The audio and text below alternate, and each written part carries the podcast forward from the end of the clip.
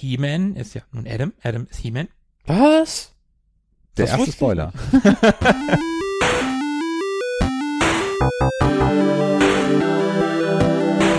Ewig gestern. Der Podcast über Retro-Spiele und Popkultur. Vergangenes und aktuell gebliebenes. Die Retro Boys gehen mit euch der ganz großen Frage nach.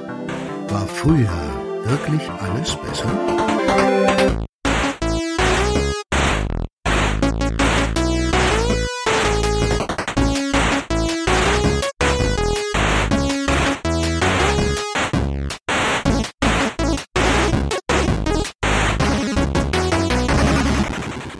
Hi, hallo und herzlich willkommen. 14 Tage sind rum und es ist mal wieder ewig gestern mit den Retro Boys. Ich bin Markus. Ich bin Tobi, hi. Philippe, Philippe ist auch wieder hier. Hallo, 14 Tage, das war, waren das 14 Tage? Ja, für uns zwei schon, für dich nicht so richtig. Du hast ja ein bisschen Urlaub gemacht und warst deswegen nicht am Start. Wie war's denn? Ja, genau. Wie war's denn? Erstmal schön wieder hier hinzuzustoßen und wie es war. Es, äh, ja, ja, ne? Also, äh, in Frankreich gibt's leckeres Essen und Leute, die komisch reden. Aber diesmal gab's dazu auch noch 20 Grad und Wind. Das hat das Ganze so ein bisschen geschmälert. Letztes Jahr war es doch ein bisschen, also noch schöner als ohnehin schon. Aber das hat uns nicht davon abgehalten, uns die Zeit trotzdem schön zu machen dort. Na fein. Umso schöner, dass wir wieder zu dritt versammelt sind. Heute kommen wir Markus Wunsch nach. Der hat sich nämlich ein Thema für die heutige Folge gewünscht. Oh ja. Und zwar, wir sprechen über Masters of the Universe. Genauer gesagt, die neue Netflix-Serie Masters of the Universe Revelation. Mhm, ja, da äh, habe ich mich sehr drauf gefreut, als sie angekündigt wurde. Ich bin ja großer He-Man-Fan und da wollen wir jetzt auch direkt einsteigen, würde ich sagen, nämlich mit unserer Vergangenheit zu He-Man. Wie ist unsere Vergangenheit? Philippe, du bist ja ein bisschen jünger, du darfst anfangen. Wie ist deine Vergangenheit mit He-Man? Vor allem bin ich auch ein bisschen schneller fertig als ihr, weil ich quasi keine Vergangenheit mit He-Man habe. Alles, Okay, was ich mich, alles, was ich mir so aus den Rippen leiern kann, ist, dass ich bestimmt die fünfte und die sechste Wiederholung des She-Ra-Films gesehen habe. Da bist du mir auf jeden Fall um einiges voraus. Habe ich nie gesehen. Habe ich aber auch wieder komplett verdrängt. Du meinst der She-Ra-Film, du meinst das Geheimnis des Zauberschwerts, wo He-Man nach Eteria kommt und Adora das Schwert gibt und sie das erste Mal She-Ra wird? Bestimmt, ja. Der ist super. Also, Ich sehe es in deinen Augen, dass du genau weißt, wovon Ich Markus spricht. Keine Ahnung. Also, also da war das RTL-Logo noch äh, rot-gelb-blau. mhm. und das Ding hieß Plus und nicht Television oder was auch immer. Das war irgendwie so etwas, was in meiner Vergangenheit in dem Universum spielte, in dem Franchise. Ich kann mich an die sehr bulky Actionfiguren erinnern und dachte, boah, der ist ja breiter, als dass er hoch ist. Das ist etwas, was mir so hängen geblieben ist. Frisur fand ich nicht die allercoolste, die man als Held haben könnte. Ja, das hat, das, das, ja, ich dir recht, ja. Äh, Und der Harnisch Er zeigt mehr, als er verbirgt. Und das letzte, woran ich mich erinnern kann, ist, dass irgendwo der Name Dolph Lundgren auch durch die Gegend schwirrt. das, das ist so circa das, was meine Vergangenheit mit He-Man komplett umreißt. Nur, das ist doch, ist doch aber was. Das Ja. sind so ein paar Schlagwörter, die ich hier in den Raum werfe. Mal schauen, wer welche auffangen kann. Ich finde, Dolph Lundgren ist schon ein super Schlagwort. Also für eine künftige Folge. Ich finde, wir sollten diesen Film unbedingt mal besprechen. Aber dazu später mehr. Tobi, wie ist denn deine Vergangenheit mit He-Man und den Masters of the Universe? glaube, meine Vergangenheit ist auch nicht ganz so ausgeprägt wie deine, aber trotzdem wiederum ein bisschen mehr wie deine, Philippe. Also ich war in meiner Kindheit in den 80ern kein riesiger Masters-Fan, aber natürlich ist das nicht an mir vorbeigegangen. In meiner Klasse warst du, Markus, ja großer Masters-Fan und hattest viele Figuren und kanntest dich da ein bisschen besser aus. Ich selber hatte nur so eine Handvoll Figuren und fand das ganz cool, hab's aber eher so durch andere mitbekommen. Und ich hatte Hörspielkassetten von Masters, auch nur so eine Handvoll. Also ich war so ein bisschen Mitläufer, was das angeht. Ich musste mich dann ja auch irgendwann entscheiden. Es gab ja die beiden großen Lines, irgendwie Star Wars und Masters. Und weil ich irgendwie schon so ein bisschen Star Wars geprägt war, habe ich mich dann am Ende für die für die Star Wars Serie entschieden und angefangen, die Figuren zu sammeln. Und somit ist es bei meinen vier fünf Figuren geblieben. Fand es aber immer cool. Also äh, hab das schon, schon gerne gehört, geguckt und auch gespielt. Meine Eltern fanden es scheiße, muss ich dazu sagen. Die haben sich gefreut, dass ich dann eher auf Star Wars umgeschwenkt bin. Die fanden Masters eher kacke. Ja, mehr kann ich eigentlich auch gar nicht dazu sagen. Viel mehr Berührungspunkte gibt's da gar nicht. Konnten sich deine Eltern nicht mit dem Wertekanon aus Masters identifizieren? Ja, die sahen ja im Gegensatz zu den Star Wars Figuren schon sehr martialisch aus. auch wenn das vielleicht storymäßig gar nicht so schrecklich war oder nicht viel schrecklicher als Star Wars auch. Also es war ja auch der klassische Kampf gut gegen böse. Aber die sahen schon ein bisschen krasser aus als die Star Wars Figuren, ne? die ein bisschen menschlicher waren und ein bisschen kleiner, ein bisschen zierlicher, ein bisschen realistischer vielleicht. Mhm. Und ja, da haben sie mich dann doch in die andere Richtung vielleicht so ein bisschen gedrängt. Und beide Linien sammeln, das war natürlich nicht drin. Genauso wie später mit Transformers und Mask. Beides geht nicht. Man muss sich schon entscheiden. Ich war Team Mask. Ja, ich auch. Ich auch. Cool. Hey. Das riecht nach einer weiteren Folge.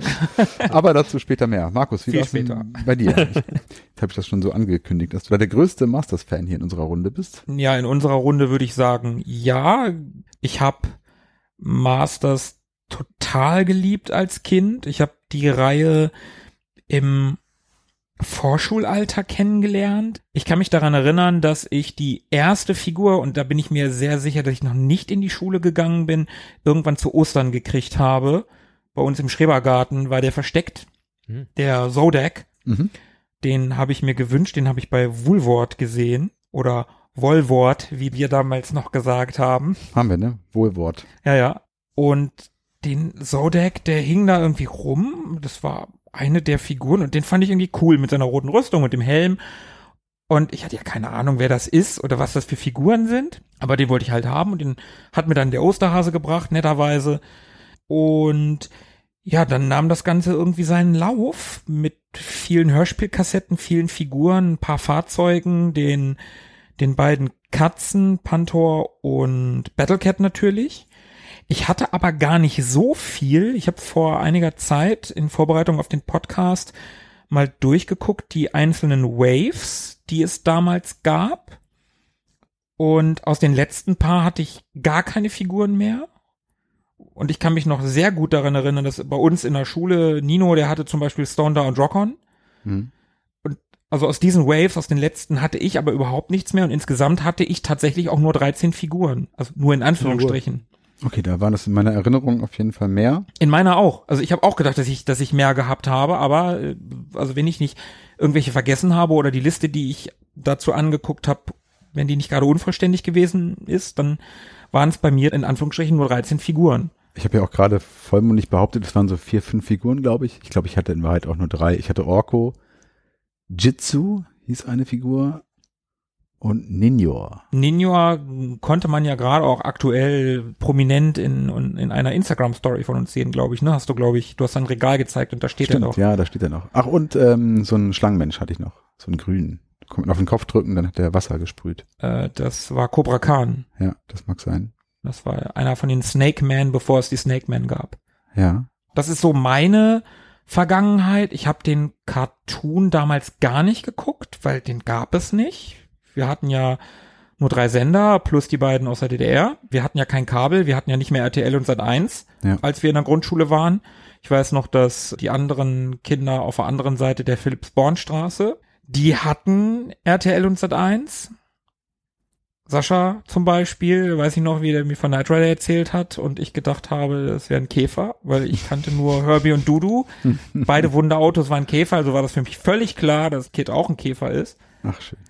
Äh, egal. Und ich weiß noch, dass meine Eltern mir in irgendeinem Supermarkt, da waren wir irgendwo, ich weiß aber nicht mehr wo, das war irgendwo, wo wir normalerweise nicht eingekauft haben. Es war nicht Grosso, Marktkauf gab's glaube ich noch nicht. Und da gab es eine kleine Videoabteilung oder auch eine große. In meiner Kindheit war ja alles groß. Ne? Die He-Man-Regale waren ja auch riesig. Und da durfte ich mir eine Kassette aussuchen, eine Videokassette. Und die Folge hieß Die teuflischen Strahlen. Mhm. 25 Minuten für 20 Mark. Oh Mann.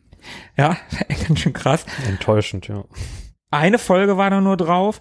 Und das war auch noch eine Folge, also auf der Rückseite stand keine Zusammenfassung, keine Bilder, da war ein Bild von Castle Grayskull. Also die Aufmachung der Videokassette war ganz cool, aber es stand halt nicht, was das für eine Folge ist, die teuflischen Strahlen, mehr nicht. Mhm. Auf dem Cover war ne, so, ein- so, ein- so, ein- so ein Gemäldeartiges Ding, also He-Man gemalt und dann war der Hordak drauf, gemalt, alles so in diesem coolen Stil von früher. In der Folge kam weder Hordak vor, noch irgendwie groß was anderes. Also kein Hordak, kein Skeletor. Es kam nicht mal Skeletor vor. Enttäuschend. Ich war unfassbar enttäuscht, habe diese Folge trotzdem hundertmal gesehen. Wir hatten hier nichts. Genau, wir hatten ja nichts. Genau, und dann ging das später halt mit Tele 5 und so, aber da war ja die, war die Serie, also die, die Toyline war ja schon lange abgeschrieben bei mir dann. Ne? Dann kam ja, ne, Philippe, du hast Mars gerade schon erwähnt, Mhm. dann kamen die Turtles und dann war Spielzeug auch vorbei. Und dann, ja, dann ging das ja weiter mit, mit dieser New Adventures, diese, diese Weltraumgeschichte da, die dann auch auf RTL lief in den Anfang der 90er. Hm. Da hatte ich gar nichts mehr von. Ein Kumpel von mir hatte den He-Man, den fand ich auch noch ganz cool und wollte den auch irgendwie haben, aber dann ist es nie dazu gekommen und dann wurde es ja lange Zeit sehr ruhig um He-Man. Ja. Und dann ging das so Ende der 90er, Anfang der Nullerjahre ging das wieder los. Das, Aber der He-Man, von dem du gerade gesprochen hast, war das der mit der, mit der Leggings und dem Zopf? ja genau. Ah, okay. In der Zeichentrickserie hat er einen Zopf gehabt, als Figur nicht. Hm. Genau, der, der ist das gewesen, wo dann außer He-Man und Skeletor alle Figuren ausgetauscht wurden. Es gab dann auch Eternia nicht mehr. Hm. Die waren dann irgendwo anders in der Zukunft im Weltraum, auf irgendeinem anderen Planeten. Ich weiß nicht, wie der hieß. Also keine Okay. Ahnung. Ich habe das, hab das geguckt, aber nicht mit Genuss. Hört sich auch schrecklich an. Ja, ist rückblickend auch echt nicht cool. Ja, und dann, nach dieser 90er-Jahre-Serie war es ja lange Zeit ruhig um die Masters und Ende der 90er, also rückblickend ist das ja gar nicht so lang, Anfang der 90er, irgendwie ein, zwei Jahre lief die, ich weiß nicht genau, und dann Ende der 90er ging das dann wieder los, dass so eine, so eine Sammler-Toyline rausgekommen ist und dann Anfang der Nullerjahre kam ja eine neue Zeichentrickserie und auch eine komplett neue Toyline von den Four Horsemen. Alles neu designt, neue, ganz anderes, also ja, schon anders aussehende He-Man. Die, die waren noch erkennbar, die Figuren, aber sahen anders aus. Tobi, da haben wir uns ja gegenseitig mal unwissenderweise in äh, das eine Weihnachten Anfang der Nullerjahre gegenseitig den Skeletor geschenkt. Ja, auch der steht noch im Regal. Ja, ich habe den auch noch. Ich habe diverse dieser Figuren gehabt, fand ich auch cool. Die Zeichentrickserie war auch sehr cool. Nicht so plump wie die Filmation-Serie, die rückblickend, können wir auch noch mal später was zu sagen, doch schon echt, hm, ja, einfach war. Sagen wir einfach. Ja. Ja, und dann, dann hat Mattel wieder ein bisschen was gemacht und dann, dann seitdem ist He-Man nie so richtig weg gewesen. Also aus dem Fernsehen schon, aber nicht als Figuren. Da gab's immer mal wieder irgendwelche Figuren. Die sich aber dann primär eher an Erwachsene gerichtet haben, oder? Ja, genau, das waren eher Sammlerfiguren Mhm. mit, mit viel mehr Gelenken und cooler angemalt, größer. Also da habe ich auch nur ganz wenig von. Ja.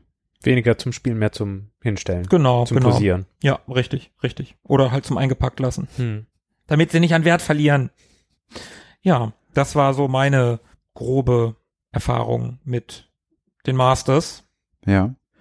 Und das Besondere an der ganzen Masters-Geschichte, und ich habe ja vorhin ähm, meinen Zwiespalt zwischen Star Wars und äh, Masters irgendwie kurz erwähnt, war ja, dass, also als die Serie oder die Figuren geschaffen worden sind, die hatten ja keine filmische Vorlage, so wie bei Star Wars. Mhm. Also es gab ja kein, keine Handlung, äh, an, an der sich die Kinder hätten orientieren können, so wie bei Star Wars, wo man ganz genau wusste, worum es geht und man konnte dann Filme nachspielen und so weiter und so fort. Wenn man die Filme kannte, Wenn man also kannte. Also realistisch, ich, ich kannte sie nicht. ich, aber, auch nicht, hey. realistisch betrachtet, wir damals, wer kannte bei uns denn die Filme, als wir mit diesen Figuren gespielt haben? Ich habe ja, bei mir war es ja genau das Gegenteil von dir. Du hattest nur eine Handvoll He-Man-Figuren und ich hatte eine Handvoll Star Wars-Figuren. Bei mir Ja. war es ja genau das Gegenteil. Und es war dann ja so, dass die, um das zu kompensieren, den Figuren Comics beigelegt haben, kleine Geschichten, in denen man sich so ein bisschen diese Lore erlesen konnte. Mhm. Und auch erst dann wurde die Serie ja richtig erfolgreich. Also die hatte ja so Mitte der 80er Jahre so ihren Peak, würde ich sagen. 86, 86, Mit Verkaufszahlen in zweistelligen, dreistelligen, sorry, äh, Millionenhöhen. Ich kann es dir sogar äh, ziemlich genau sagen. 86 machten die Masters noch 400 Millionen Dollar. Das war dann auch die Peak. 87 kam der richtig krasse Absturz auf 7 Millionen. Und das ist, glaube ich, geschuldet einem, ja, so ein, ein bisschen so einer Fehleinschätzung des Actionfigurenmarktes seitens Mattel. Also es wurde dann eher überflutet. Es gab viele, viele Nebenfiguren. Es gab nur noch wenige dieser Hauptcharaktere wie He-Man und Skeletor. Ja. Und da haben dann die jungen Leute einfach das Interesse verloren. Es war einfach zu viel. Der Markt war gesättigt. Es gab dann viele Sachen nur noch in anderen Ländern, in Spanien oder Italien zum Beispiel. Ja, vor allen Dingen Italien. Und dann, ja, wurde das Ganze immer weniger und verschwand dann auch bald vom Markt. Und die Dinger wurden, das weiß ich auch noch, ähm, als ich dann schon, ja, wann muss das gewesen sein? 89, 88, da wurden die dann zu Ramschpreisen rausgehauen. Mhm. Und hat man teilweise für zwei, drei Mark so eine Figur irgendwie bekommen. Hätte man mal ein, zwei mitgenommen, eingepackt gelassen und heute, Ja. ne? Aber das ging mit den Star Wars Figuren ähnlich, da erinnere ich mich auch noch dran. Ja, Also, das stimmt. Da erinnere ich mich sogar noch bewusster dran, ja. dass im Kaufhaus so große Grabbeltische lagen mit Star Wars Figuren. Das waren doch alles die gleichen uninteressanten Figuren, die man schon hatte. Für eine, für eine Mark oder sowas. Das war ganz verrückt. Mhm. Also jetzt nochmal so einen verschweißten, eingepackten, be beblisterten, äh, keine Ahnung, was das war, Klaatu oder sowas aus, aus Episode 6. Da ist noch 80er Jahre Luft drin. Das wäre schon geil. Meint ihr denn, wir müssen die grundlegende Master Story nochmal kurz dem einen oder anderen erklären, der es vielleicht gar nicht kennt? Schon. Also, mir ist sie nicht besonders geläufig. Ah, ich gucke in deine Richtung. Gut, dann äh, die Masters, also der ferne, ferne Planet Eternia. Im Prinzip ist diese Reihe eine Mischung aus Sword and Sorcery und Science Fiction. Mhm. Also so wie, da kann man wieder den Star Wars Vergleich ziehen, so wie Star Wars Science Fiction mit einem Fantasy-Element ist, mit Quasi auch Sword and Sorcery, wenn man Genau. Lichtschwerter und Macht als genau, genau, genau, das betrachtet. aber halt eher in einen Science-Fiction-Bereich Mhm, gehend, mhm. ist Masters genau das Gegenteil. Ja. Du hast halt Barbaren, du hast Schwerter, Äxte, du hast aber auch Fluggeräte und äh, moderne Laserkanonen auf den Schlössern drauf, aber halt Schlösser Hm. und keine keine Raumstationen im, im Star Warsigen Sinn. Also in vielerlei Hinsicht ist Masters ein Gegenteil von Star Wars. Oder negativ. vielleicht negativ. Anti-Star Wars quasi. und auf Eternia lebt Prinz Adam und Prinz Adam hat das Schwert der Macht, kann sich damit in He-Man verwandeln und beschützt Eternia vor Skeletor und seinen finsteren Schergen.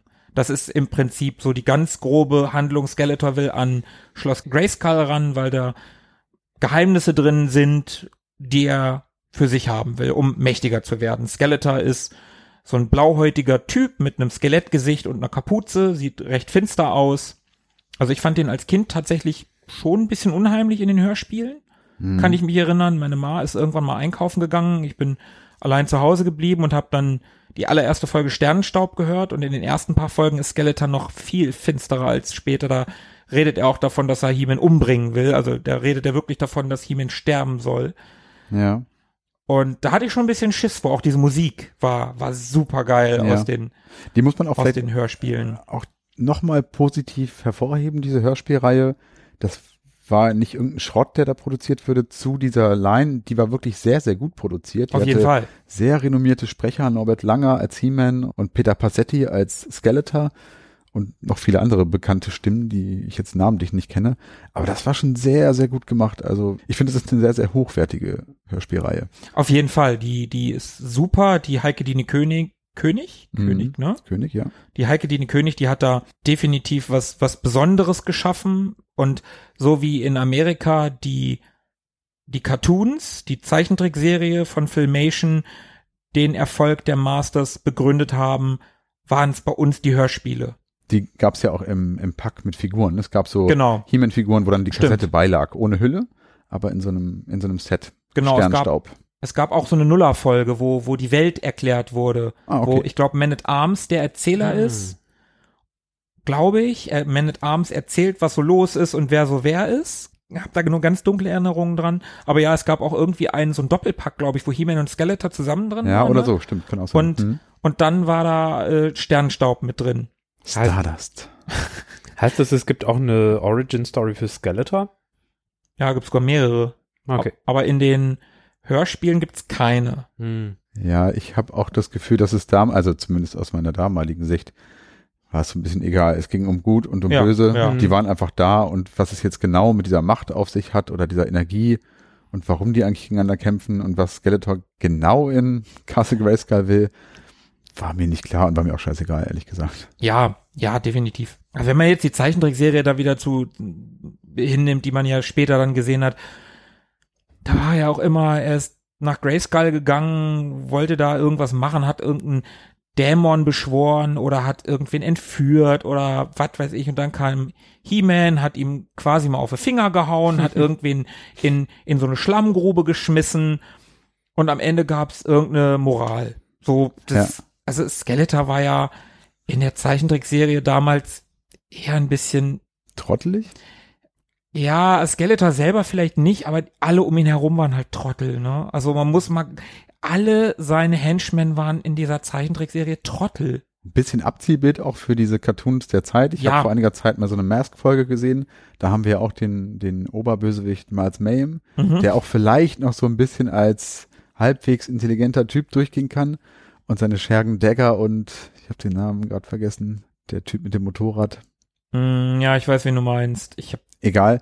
Auch Trottel, tollpatschig, könnte man fast sagen. Und bei Turtles haben wir ja auch Rocksteady und Bebop. ja, stimmt. Ja, das sind ja, Ja. auch völlig, völlige Trottel. Ja, Ja. stimmt. Und sogar im Super Mario Film hatten wir Iggy und wie hieß der andere? Äh, ja. Izzy? Siggi.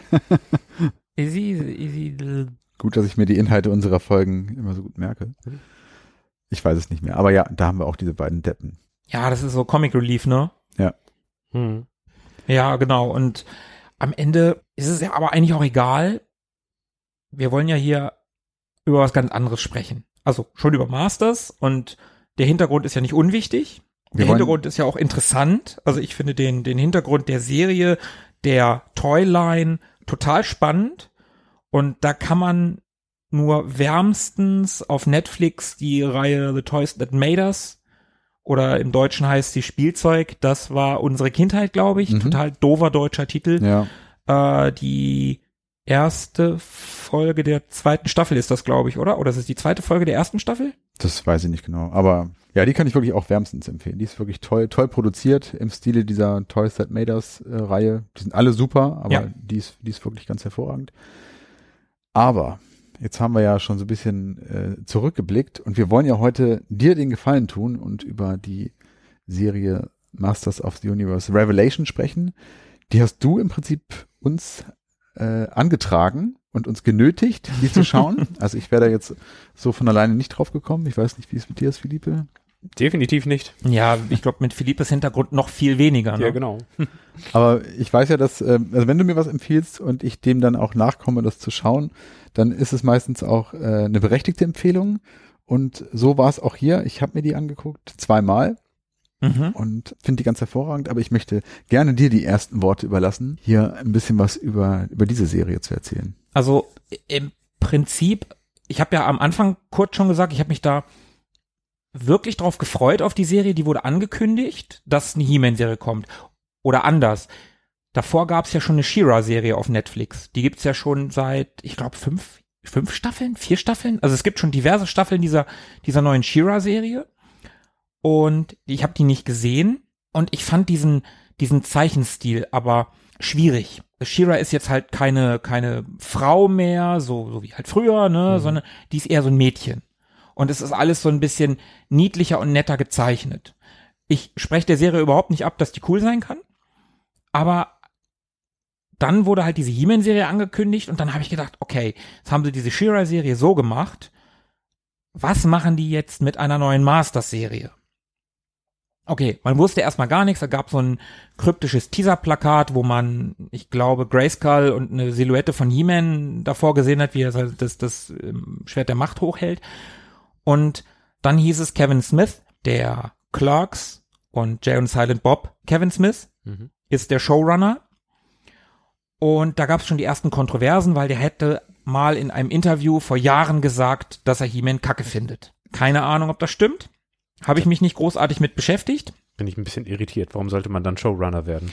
Vielleicht gerade deswegen, Um es zu zerlegen. Für immer. um es vielleicht besser zu machen, weil er vielleicht nicht die Figuren per se kacke Ah. findet, sondern wie das ausgeführt wurde damals. Hm. Also ich weiß es, ich, ich kann da nicht viel zu sagen. Und dann hieß es aber, okay, das ist eine Fortsetzung der alten Serie. Und dann dachte ich, ja cool. Auf der anderen Seite, ich habe ja jetzt eben gerade schon gesagt, die alte Serie, mh, damals, ich fand sie toll. Die ganz alte. Ja, ja, die, ja, genau, die ganz alte von, von Filmation. Ich fand die toll. Ich habe die gerne geguckt als Kind.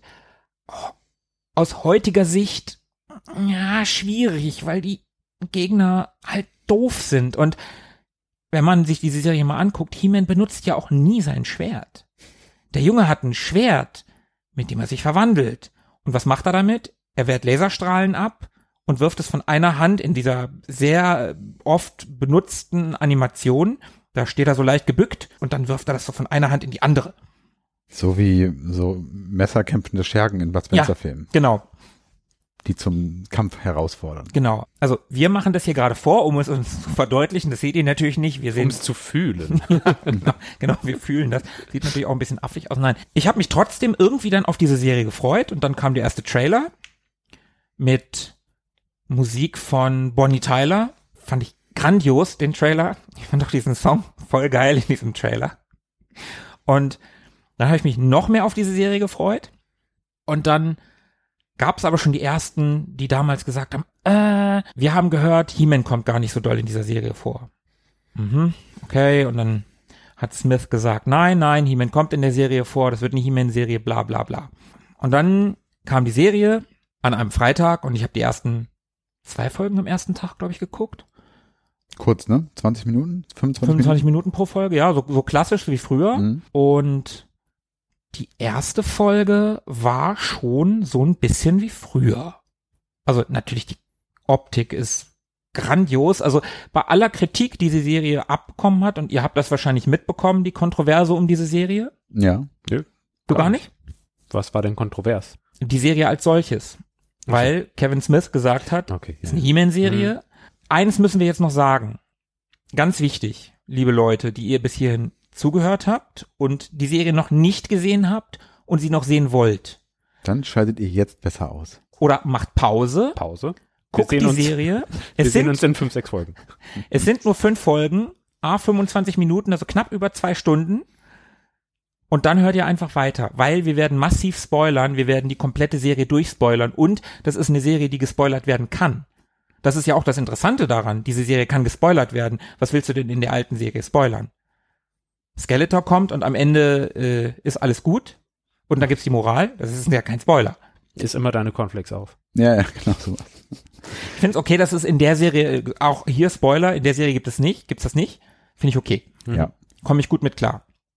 Willkommen zurück, liebe Freunde, die sich jetzt gerade zwei Stunden fünf Folgen angeschaut haben. Jetzt können wir aber wirklich spoilern, glaube ich, oder? Jetzt können wir volle Kanne los spoilern. Okay. Lasst uns doch einfach mal, also ich habe ja jetzt schon grob umrissen, so im Vorfeld gab es schon die ersten Kontroversen und im Nachgang gab es mega Kontroversen. Die Serie wurde gehatet, laut von vielen, weiß gar nicht, ob es so viele waren, aber von lauten Fans. Und laute Fans, da glaubt man ja immer, es sind viele Fans. Warum da so gehatet wurde, das können wir jetzt so ein bisschen in die Handlung einbauen. Genau. Dann werden wir jetzt ja nach und nach uns den, ja, den Stellen äh, nähern, die da angeeckt sind. Vielleicht gehen wir so ein bisschen die Handlung durch und jeder gibt mal ein bisschen so seinen Senf dazu ab, wie er die Folge oder die Stellen empfunden hat. Klingt nach einem Plan. Obwohl, wir haben ja schon, Tobi, du hast ja schon so grob gesagt, dass du die Serie gut fandst. Mhm. Zweimal geguckt. Mhm. Ich habe die Serie auch noch ein zweites Mal geguckt. Fand sie auch gut. Philippe, du als so, so, so, so, gib uns mal einen Teaser, wie du die, wie du die fandst. Da hatten wir schon mal zu, äh, zugeschrieben, Markus. Da Mhm. hatten wir quasi so unseren, unseren schriftlichen Dialog äh, über Messenger, dass ich da so ein sich durchziehendes Dilemma der Franchises sehe, die so seit den 70ern, 80ern irg- immer wieder neu aufgelegt werden, rebootet werden, remastered und keine Ahnung was werden, wo neue ähm, Inhalte angeboten werden, aber mit den Figuren und dem Setting von damals für die, ja, für wen? Für die Fans von damals oder für die neuen potenziellen Fans? Und da sah ich auch eben äh, diese He-Man-Serie in diesem Dilemma. So, was machen wir denn jetzt mit dem Ganzen? Machen wir es genau so wie früher und bedienen die alten Fans und schließen neue Fans aus? Oder versuchen wir dem Ganzen noch so einen Twist zu geben und laden dadurch neue Fans ein, äh, erweitern einfach den, den Zielpersonenkreis. Und das merkt man manchmal. In der Kürze der Zeit versucht man den Lore oder wie auch immer oder die Geschichte oder die Charaktere nahezubringen, zum Beispiel in irgendwelchen Rückblenden oder so, falls man früher nichts davon mitbekommen hat. Das hat mir total geholfen, irgendwas mit den Charakteren anfangen, anfangen zu können, aber es war eben super kurz. Und pl plötzlich war man irgendwie so mittendrin und man dachte sich, ja, äh, ich, war, ja, äh, war jetzt eigentlich spannend. Warum wurde das nicht weitererzählt? Und vielleicht hätte dann die Serie mehr Bedeutung für mich und ich könnte mehr damit anfangen. Und so kann sie manchmal etwas beliebig wirken, weil ich nicht weiß, war das schon immer so festgesetzt? Ist das eine Entwicklung, die sich ab, äh, abgezeichnet hat oder wie, wie auch immer? Und so hing ich so ein bisschen zwischen den Welten, zwischen dem bin ich gemeint oder bin ich nicht gemeint? Ist das jetzt gut gemacht für alle die, die es schon kennen? Oder ist das insgesamt eher so eine, eine Reproduktion einer Serie, die 80er-mäßig einfach nur dieses Gut gegen Böse hat und da muss man gar nicht so viel anderes wissen. Und dementsprechend kann man sie als Erwachsener heutzutage neu gucken oder nicht. Und da, da hänge ich so ein bisschen zwischen. Aber ich habe coole Ansätze gesehen, die ich äh, nochmal hervorheben kann, wenn wir nochmal mehr ins Detail gehen, mehr in die Inhalte gehen. Und den Inhalten werden wir uns nähern. Denn wir beginnen jetzt mal mit der ersten Folge, die da heißt Die Macht von Grayskull. Okay, das ist schon mal sehr kreativ. Ja, bisschen einfallslos der Titel, aber doch irgendwie stimmig. Ja, die erste Folge ist ja so eine alte Folge. So wie das früher gewesen ist. Wie gesagt, außer von der Optik her. Die Optik ist natürlich fantastisch. Die weckt Erinnerung so ein bisschen, ne? frischt es auf, die Charaktere, wird man so ein bisschen, ein bisschen wieder reingeholt für diejenigen, die es noch kannten von früher. Aber auch halt dieses Setting. Du hast Grayskull und dann kommt da He-Man auf Stridor. Dem Pferd? Dem, dem Pferd, Roboterpferd. Dem, dem Roboterpferd. Und der hat Spycore und Clawful dabei. Zwei Handlanger von Skeletor, ne? Genau. Die zieht er an so einer Schnur hinter sich her. Die sind gefesselt, die hat er mhm. offenbar gefangen genommen und der reitet da nach Castle Grayskull und wird dort empfangen von der Zauberin. Der Sorceress, ja. Dann gibt es einen Gegenschnitt und dann sieht man den Palast von Eternia wo es ein großes Fest gibt, wo Adam rumläuft. Und da müssen wir vielleicht ganz kurz nochmal erklären, Castle Grayskull ist nicht der Ort des Geschehens, an dem sich der königliche Hof abspielt. Das ist nochmal was anderes. Also es gibt das Schloss, in dem der König von Eternia herrscht. Mhm. Und es gibt Castle Grayskull, was aber ein anderer Schauplatz ist. Nur, dass es da keine Irritation gibt. ja, also stimmt. Hast Castle und Schloss und so, man könnte ja meinen. Man nimmt das so als gegeben hin, wenn man das kennt. Aber ja, klar, Grayskull ist irgendwo im Nirgendwo und der Palast von Eternia, der ist halt in einer Stadt. Und da lebt halt der König mit der Königin. Und wie gesagt, da läuft halt Adam rum. Und Adam ist ja He-Man. Aber wenn He-Man gerade Spycore und Clawful, übrigens, Clawful habe ich neulich erst gerafft. Clawful? Awful? Ah, ja, klar. Ah, ja, da gibt's so einige Wortspielereien, wenn wir noch feststellen. Habt ihr das auch jetzt gerade erst gerafft? Also Philippe, okay, aber Tobi? Ich muss gestehen, der Name Clawful war mir auch überhaupt nicht geläufig. Ach so, okay. Und He-Man ist ja nun Adam. Adam ist He-Man. Was? Der das erste Spoiler. Der erste Mega-Spoiler. Wie kann das sein? Und dann ist man wieder in Grayskull und dann verwandelt sich Spycore in Skeletor und macht dann einen seiner Sprüche und das ist eine wirklich geile Szene, wie er da irgendwie anfangen will und äh, also die, das Tor geht halt auf und dann will er da rein und dann macht er irgendeinen so Spruch so, ja, jetzt gehört das Schloss mir und während er da sein Ich bin böse und ich werde gewinnen Spruch macht, kommt irgendwie so ein so ein Blaster, so ein Zauber, so ein also in dem Fall ist es ein Zauber, weil es die Sorceress ist und fegt ihn erstmal von den Füßen, so mitten im Satz. Das ist ja. so eine coole Szene. So, es ist halt witzig. Mitten im selbstfeiernden Monolog. Ja, genau, genau, genau, genau. Und im weiteren Verlauf der Folge passieren halt so diverse Sachen.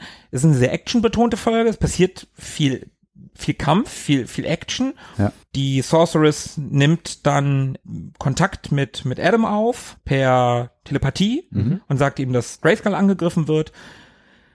Das ist genau an dem Tag, an dem Tila zum Man at Arms äh, geschlagen werden soll oder, oder in den Rang aufsteigen soll. Wir haben Tila auch noch nicht erwähnt.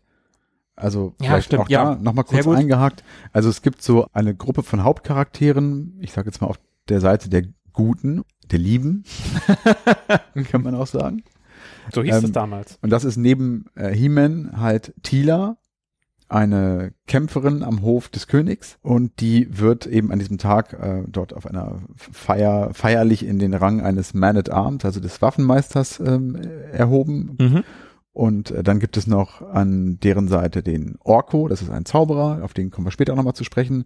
Und es gibt Man at Arms, also der Waffenmeister, der bis dahin am Hof der Waffenmeister gewesen ist. Duncan, genau, Duncan. Duncan ist sein richtiger Name. Und die bilden so zu viert eigentlich den Hauptcast, wenn man so will. Die sind in jeder Folge eigentlich immer dabei. Mhm. Interessant ist dabei natürlich noch, dass Tila nicht weiß, also es ist ein, ein Geheimnis, so typisch äh, Superheldengeschichte, es ist ein Geheimnis, Adam ist He-Man, das weiß man nicht. Wenige wissen's. Wenige, wissen. genau wollte ich gerade sagen. Es gibt nur Duncan, also Man at Arms, weiß davon, Orko weiß davon, die Zauberin und Cringer, der zahme grüne Tiger, der sein, der, das Haustier quasi von Adam, der sich, wenn Adam sich in He-Man verwandelt, sich dann in Battlecat verwandelt. Der wird dann größer und kriegt dann einen, Sattel und eine Maske, so eine rote, und darauf reitet He-Man dann auf, auf Battlecat.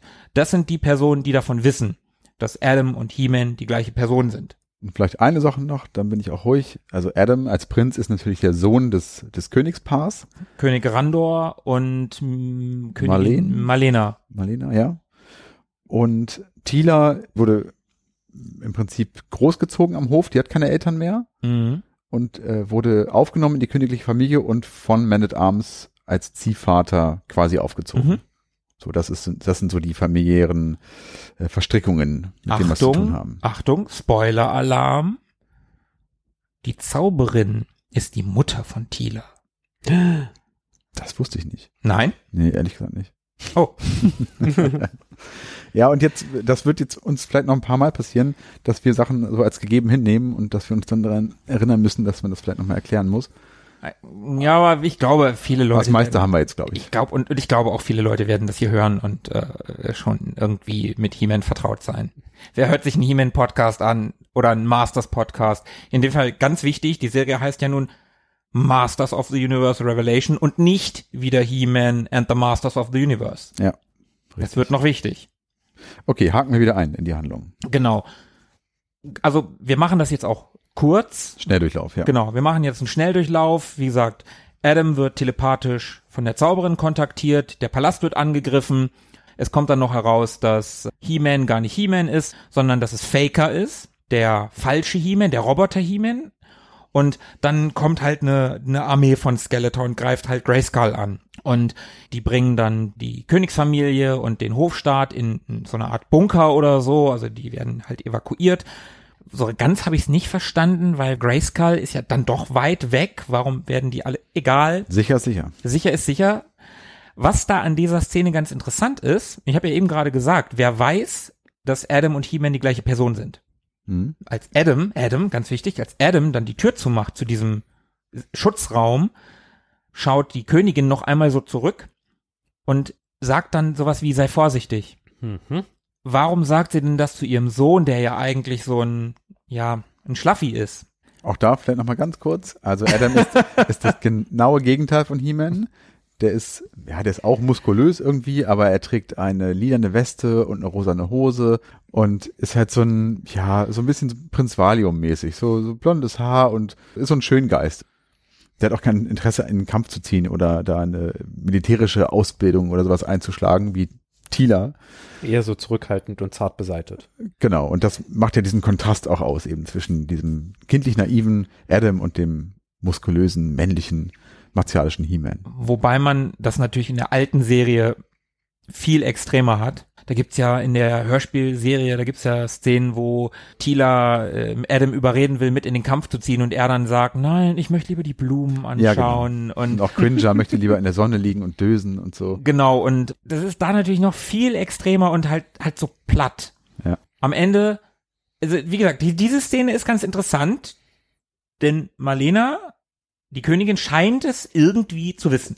Jedenfalls verwandelt sich Adam dann in He-Man, gibt eine neue Verwandlungssequenz, die natürlich anders aussieht als damals. Also er hebt dabei sein Schwert in die Höhe ne, und spricht die Worte, die magischen. Bei der Macht von Grayskull. Ich habe die Kraft. Genau, und dann richtet er sein Schwert auf Cringer, der gerade weglaufen will, weil er ja immer, Cringer ist der ängstliche Tiger und wenn er sich in Battlecat verwandelt, ist er halt der mächtige Tiger.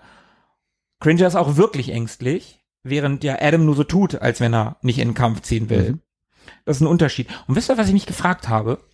Das habe ich in der alten Serie nie hinterfragt. Aber Cringer will ja in dieser Szene, als Adam sich das erste Mal in He-Man verwandelt, will er weglaufen.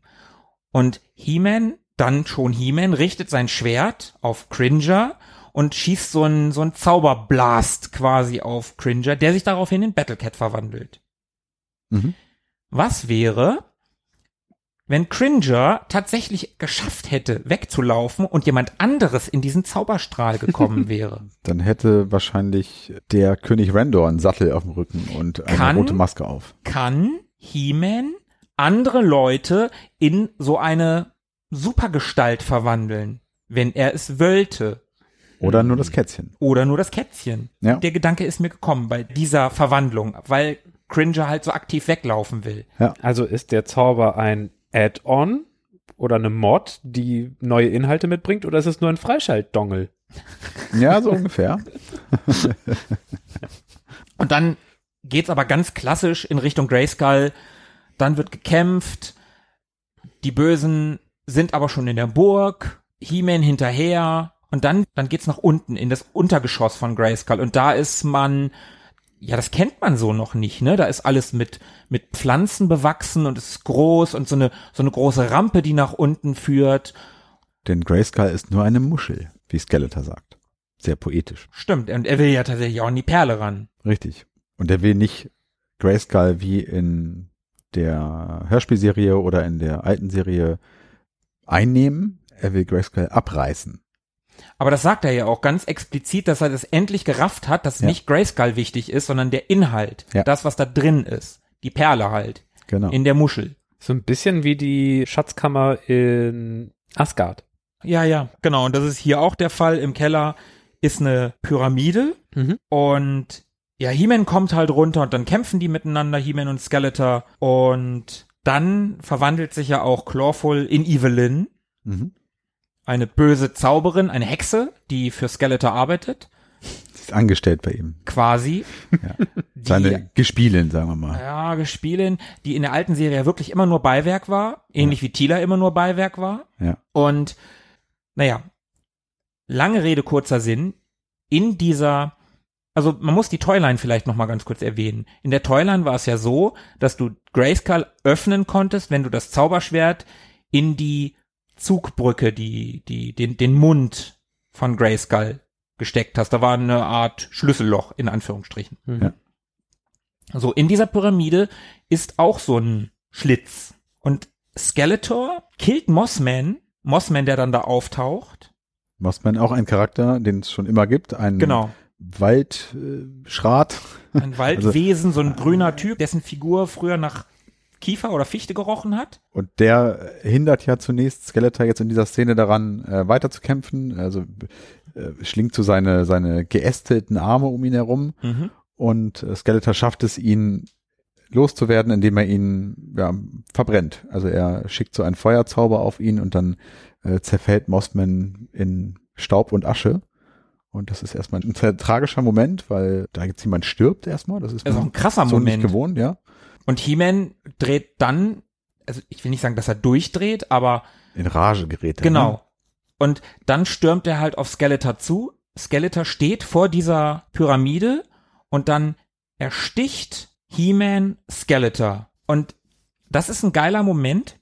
Skeletor sagt in dem Moment zu He-Man, Jetzt endlich benutzt du das Ah. Schwert dafür, wofür es gemacht wurde. Und das ist so geil doppeldeutig, weil in der alten Serie hat He-Man das Schwert nie benutzt. Außer zum Abwehren. Jetzt kämpft er wirklich mit dem Schwert und gleichzeitig stand Skeletor genau richtig. Das Schwert kommt in den Schlitz, Es bohrt sich durch und durch, ne? genau, durch Skeletor hindurch, in diesen Schlitz und die Pyramide öffnet sich, wie das Schloss damals, also wie Grayskull, wie Castle Grayskull sich öffnen Ja. ließ mit dem Schwert. Und jetzt wird auch so ein bisschen deutlich, wohin der Wind weht bei der Serie. Also Skeletor wurde nun durchbohrt und die Pyramide öffnet sich und gleichzeitig sinkt Skeletor zu Boden und am ja, an der Pyramide selber klebt noch so ein bisschen blaues Blut von Skeletor. Mhm. Also man sieht schon so ein bisschen, okay, das ist keine Serie, die unbedingt für die ganz Kleinen gedacht ist, sondern sich vielleicht doch eher an ein bisschen größere richtet. Also da geht es durchaus ein bisschen blutig auch zu, wenn Mhm. es auch nur blaues Blut ist oder lilan ist oder so, wie Skeletor eben aussieht. Und jetzt kommt auch, da müssen wir vielleicht auch einmal ganz kurz drauf eingehen, diese Energiekiste nochmal zum Tragen. Also innerhalb dieser Pyramide ist ja die gesamte magische Energie, die im Prinzip Eternia zusammenhält und auch das Universum irgendwie zusammenhält. Mhm. Am Anfang erzählen die ja auch, dass Eternia der erste Planet ist, der geschaffen wurde, von der Magie geschaffen. Irgendwie im Intro erfährt man das. Das Intro übrigens haben wir noch gar nicht erwähnt. Das ist fantastisch mit diesen gemäldeartigen Dingern, die aussehen wie früher die Packungsshots. Ja. Hm. Richtig, ja. Also diese ganzen Bilder, die Philippe, die du am Anfang in der allerersten Folge siehst, Okay. so sahen die die Poster damals, die wenn du diese Verpackungen gehabt hast auf dem ganzen Merchandise von damals. Was alles an einem vorbeigeht, wenn man es von damals nicht kennt. Und, Und- auch dieses, äh, jetzt hast du das Schwert zum ersten Mal benutzt, also wofür es gedacht war. Mhm. Das mit dem, um dieses Schloss zu öffnen, habe ich gerafft, aber dass He-Man das Schwert früher nie benutzt hat, konnte ich auch nicht wissen. Das Nee. war auch. Also ich ich Ne? vermute einfach, dass es doppeldeutig gemeint ist Ja, in dem total. Fall. Ich finde es an der Stelle auch irgendwie so ein bisschen, und da kommen wir zurück auf einen Punkt, den wir vorher im Podcast hatten, Palpatine von, von Skeletor. So, äh, ja, ja, Töte komm, mich, ne? Mhm. töte mich, äh, lass, Provozieren. lass den Hass durch dich hindurchfließen Mhm. und so. Ich glaube auch, klar, das- also was heißt, ich glaube, das war, klar war das intended von, von Skeleton. He-Man hätte das sonst nie gemacht, er hätte nie das Ding aufgemacht. Aber hey, ich habe einen deiner Kumpels umgebracht, hier bin ich. Zumindest wird diese Energie dort drin jetzt freigesetzt durch das Zauberschwert. Und ja, was passiert jetzt? Also diese Energie wird freigesetzt. Und Skeletor will die irgendwie in sich aufnehmen und zerschlägt diese Kugel, ne? Genau. Und im gleichen Moment gelingt es der Sorceress, also im Prinzip der Wächterin über Grayskull, kann man glaube ich so sagen, Mhm. die Zeit anzuhalten. Und alles steht quasi still. Und jetzt haben He-Man und die anderen Zeit, Sich was sich auszudenken. was auszudenken. Also die bleiben nicht in der Zeit stehen, sondern eigentlich nur Skeletor. Ja, die Bösen halt. Ja. Wahrscheinlich kann die Sorceress einfach sagen, du nicht, du nicht, du nicht. Praktisch. Und also das kostet sehr viel Kraft, muss man vielleicht noch sagen. Der Mhm. Sorceress ähm, raubt es sehr viel Energie, diese Zeit anzuhalten. Und sie haben jetzt nicht mehr viel Zeit, sich da noch großartig was zu überlegen. Und He-Man kommt nun auf die grandiose Idee, im Prinzip so eine, so eine, ähm, ja, so eine Kernschmelze herbeizuführen, indem er, während er ja schon in He-Man reinkarniert ist, Mhm. noch einmal die berühmte Formel zu sprechen, um sich quasi nochmal zu verwandeln. Ja, irgendwie die Magie damit aufzunehmen in das Schwert. Also, die haben halt keine Wahl. Die Sorceress sagt ja auch, ich kann da nichts dran ändern. Das ist passiert. Ich kann nichts tun. Ich wollte dich nur noch einmal sehen und damit meint sie Tila. Ja. Und Tila ist total, "Hä, wie, wie, wieso? Wieso willst du mich noch mal sehen? Ja, ja. Was habe ich damit zu tun? Und ich habe ja eben gerade schon gespoilert. Tila Mhm. ist die Tochter von von der Sorceress, was Tila ja aber auch nicht weiß. Ja, also die Situation ist aussichtslos, scheinbar. Genau. Und, Und- das Einzige, was ihr noch einfällt, ist jetzt eben, okay, ich versuch's nochmal, spreche die Worte noch einmal. und nehme die Magie in mich auf, ich nehme diese Energie in mich auf und mal gucken, was passiert. Und sie sagen ja auch, oder die Sorceress sagt, glaube ich, auch hier, du wirst dabei wahrscheinlich sterben. Und ja, sonst sterben wir alle. Genau. Und He-Man will sich halt opfern Ja. in dem Moment. Und macht es dann auch. Und dann wird's echt ganz schön abgedreht. Das Schwert teilt sich Mhm. in zwei separate Schwerter. Ja. Und He-Man wird wieder zu Adam. Das sieht Tila, die völlig geschockt ist. Das sieht auch Skeletor. Und dann gibt's eine Explosion. Und dann ist He-Man weg und Skeletor auch. Da ist dann nur noch ein Fleck auf dem Boden. Und die einzigen, die übrig geblieben sind, sind Tila, Man at Arms, die Zauberin und Orko, glaube ich. Und Evelyn.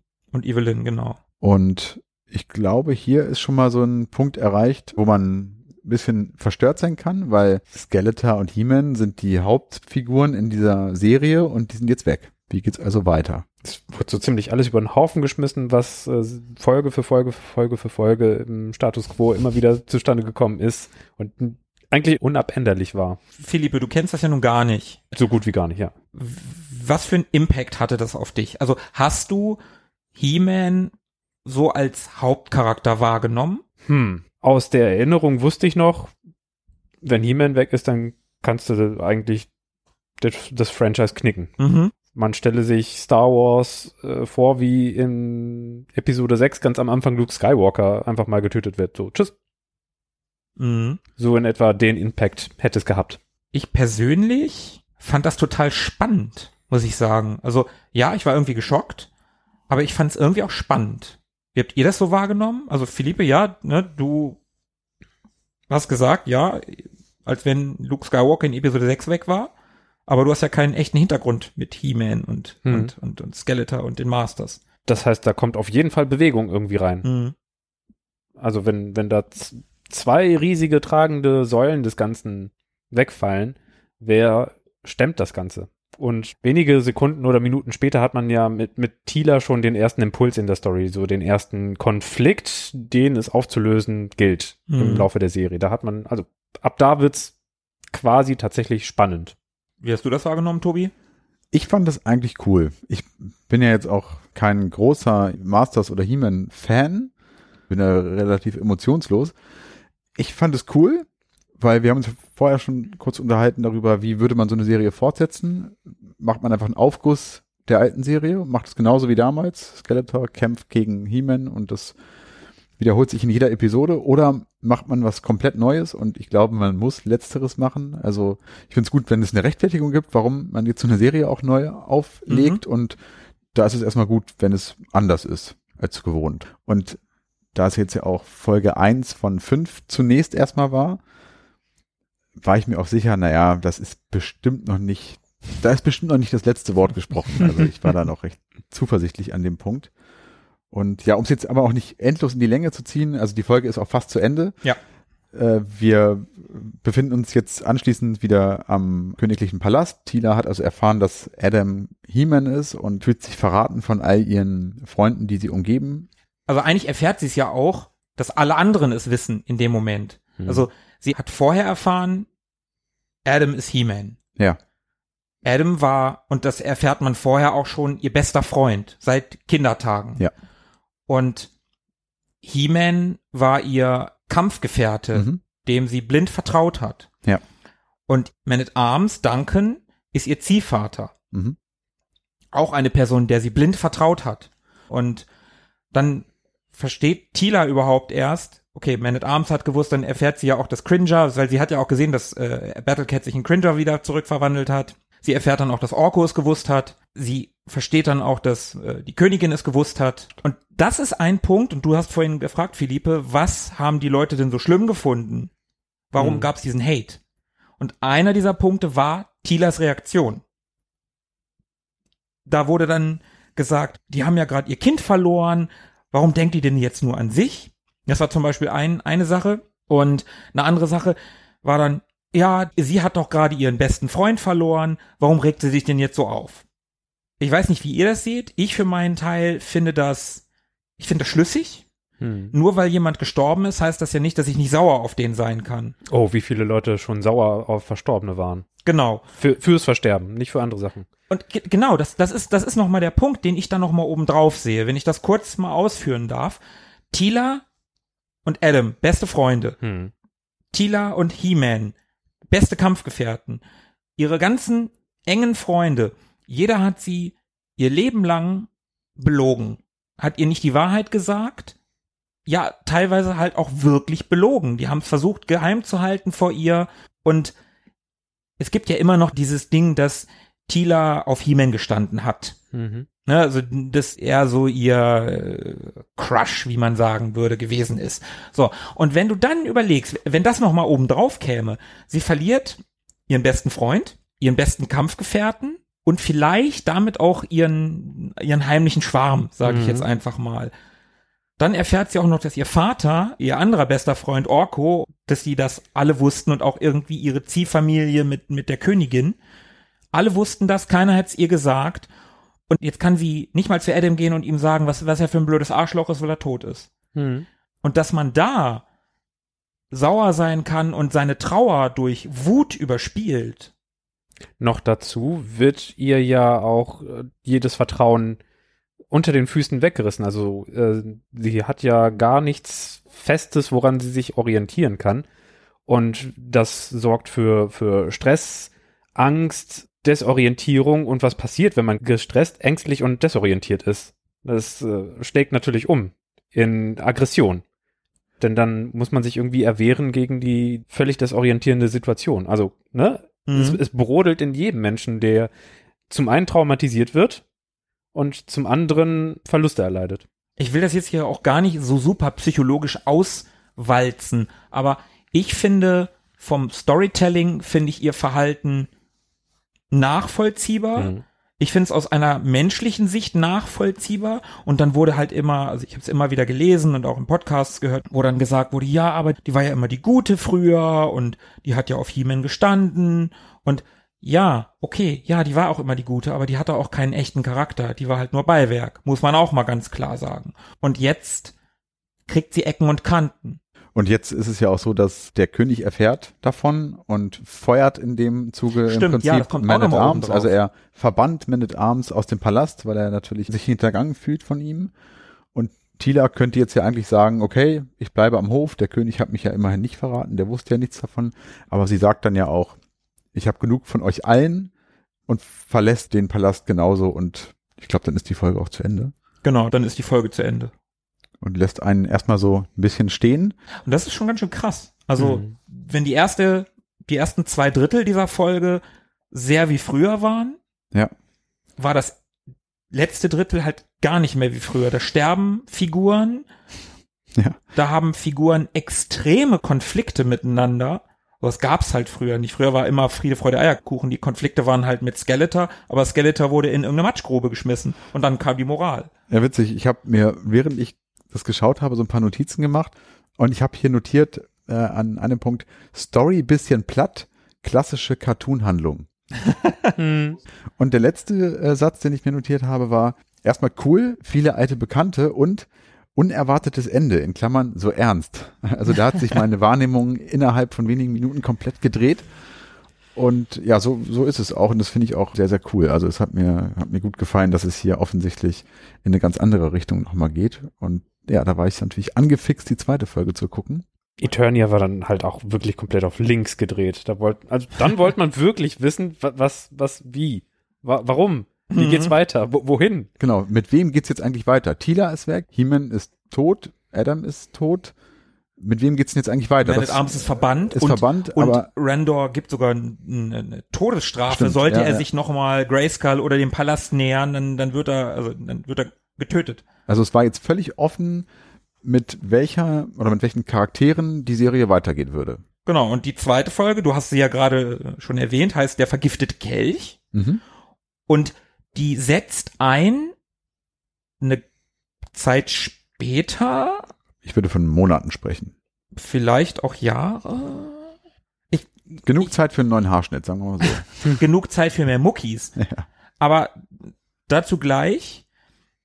Wir sehen am Anfang der Folge zwei vermummte mit so einer Art, Masken. irgendwie. ja, so, so, so futuristische Masken, Figuren, die anscheinend nach irgendwas suchen. Und Weiblich, dann, mit weiblichen Stimmen. mit weiblichen Stimmen, genau.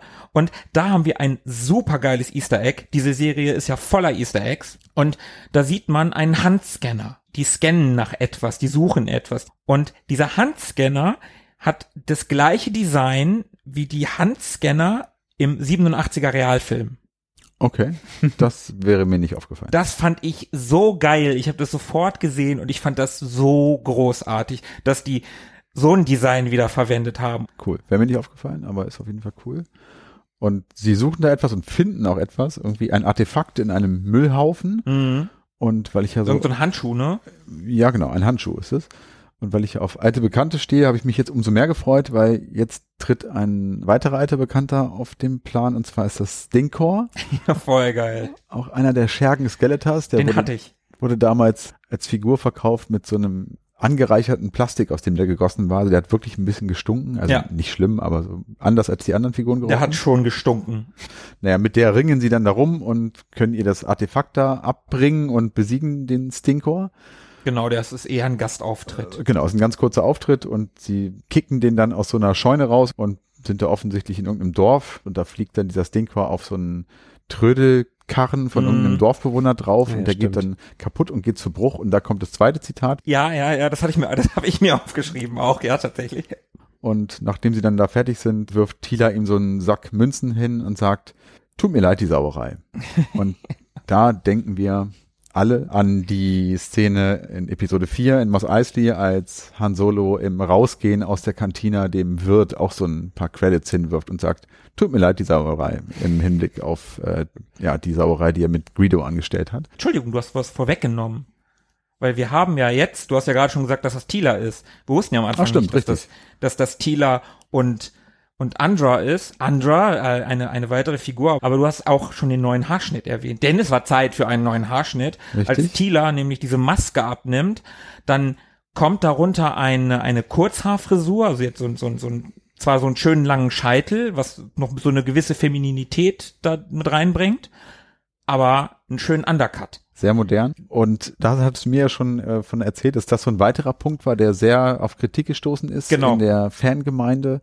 Und selbst ich, der nun wirklich kein großer Freund von Veränderungen gerade in solchen Neuauflagen bin. Und jetzt widerspreche ich mir selber so ein bisschen, weil ich vorhin gesagt habe, gut, dass hier nicht einfach nur ein Aufguss stattfindet äh, auf die alte Serie. Aber ich finde es überhaupt nicht schlimm. Ich finde es super. Also das sieht sieht gut aus und ist auch da wieder schlüssig, ne? Also jemand, der dem so übel mitgespielt wurde und der vielleicht abschließen will mit allem, was in der Vergangenheit liegt, Schneidet alte Zöpfe ab. der schneidet alte Zöpfe ab.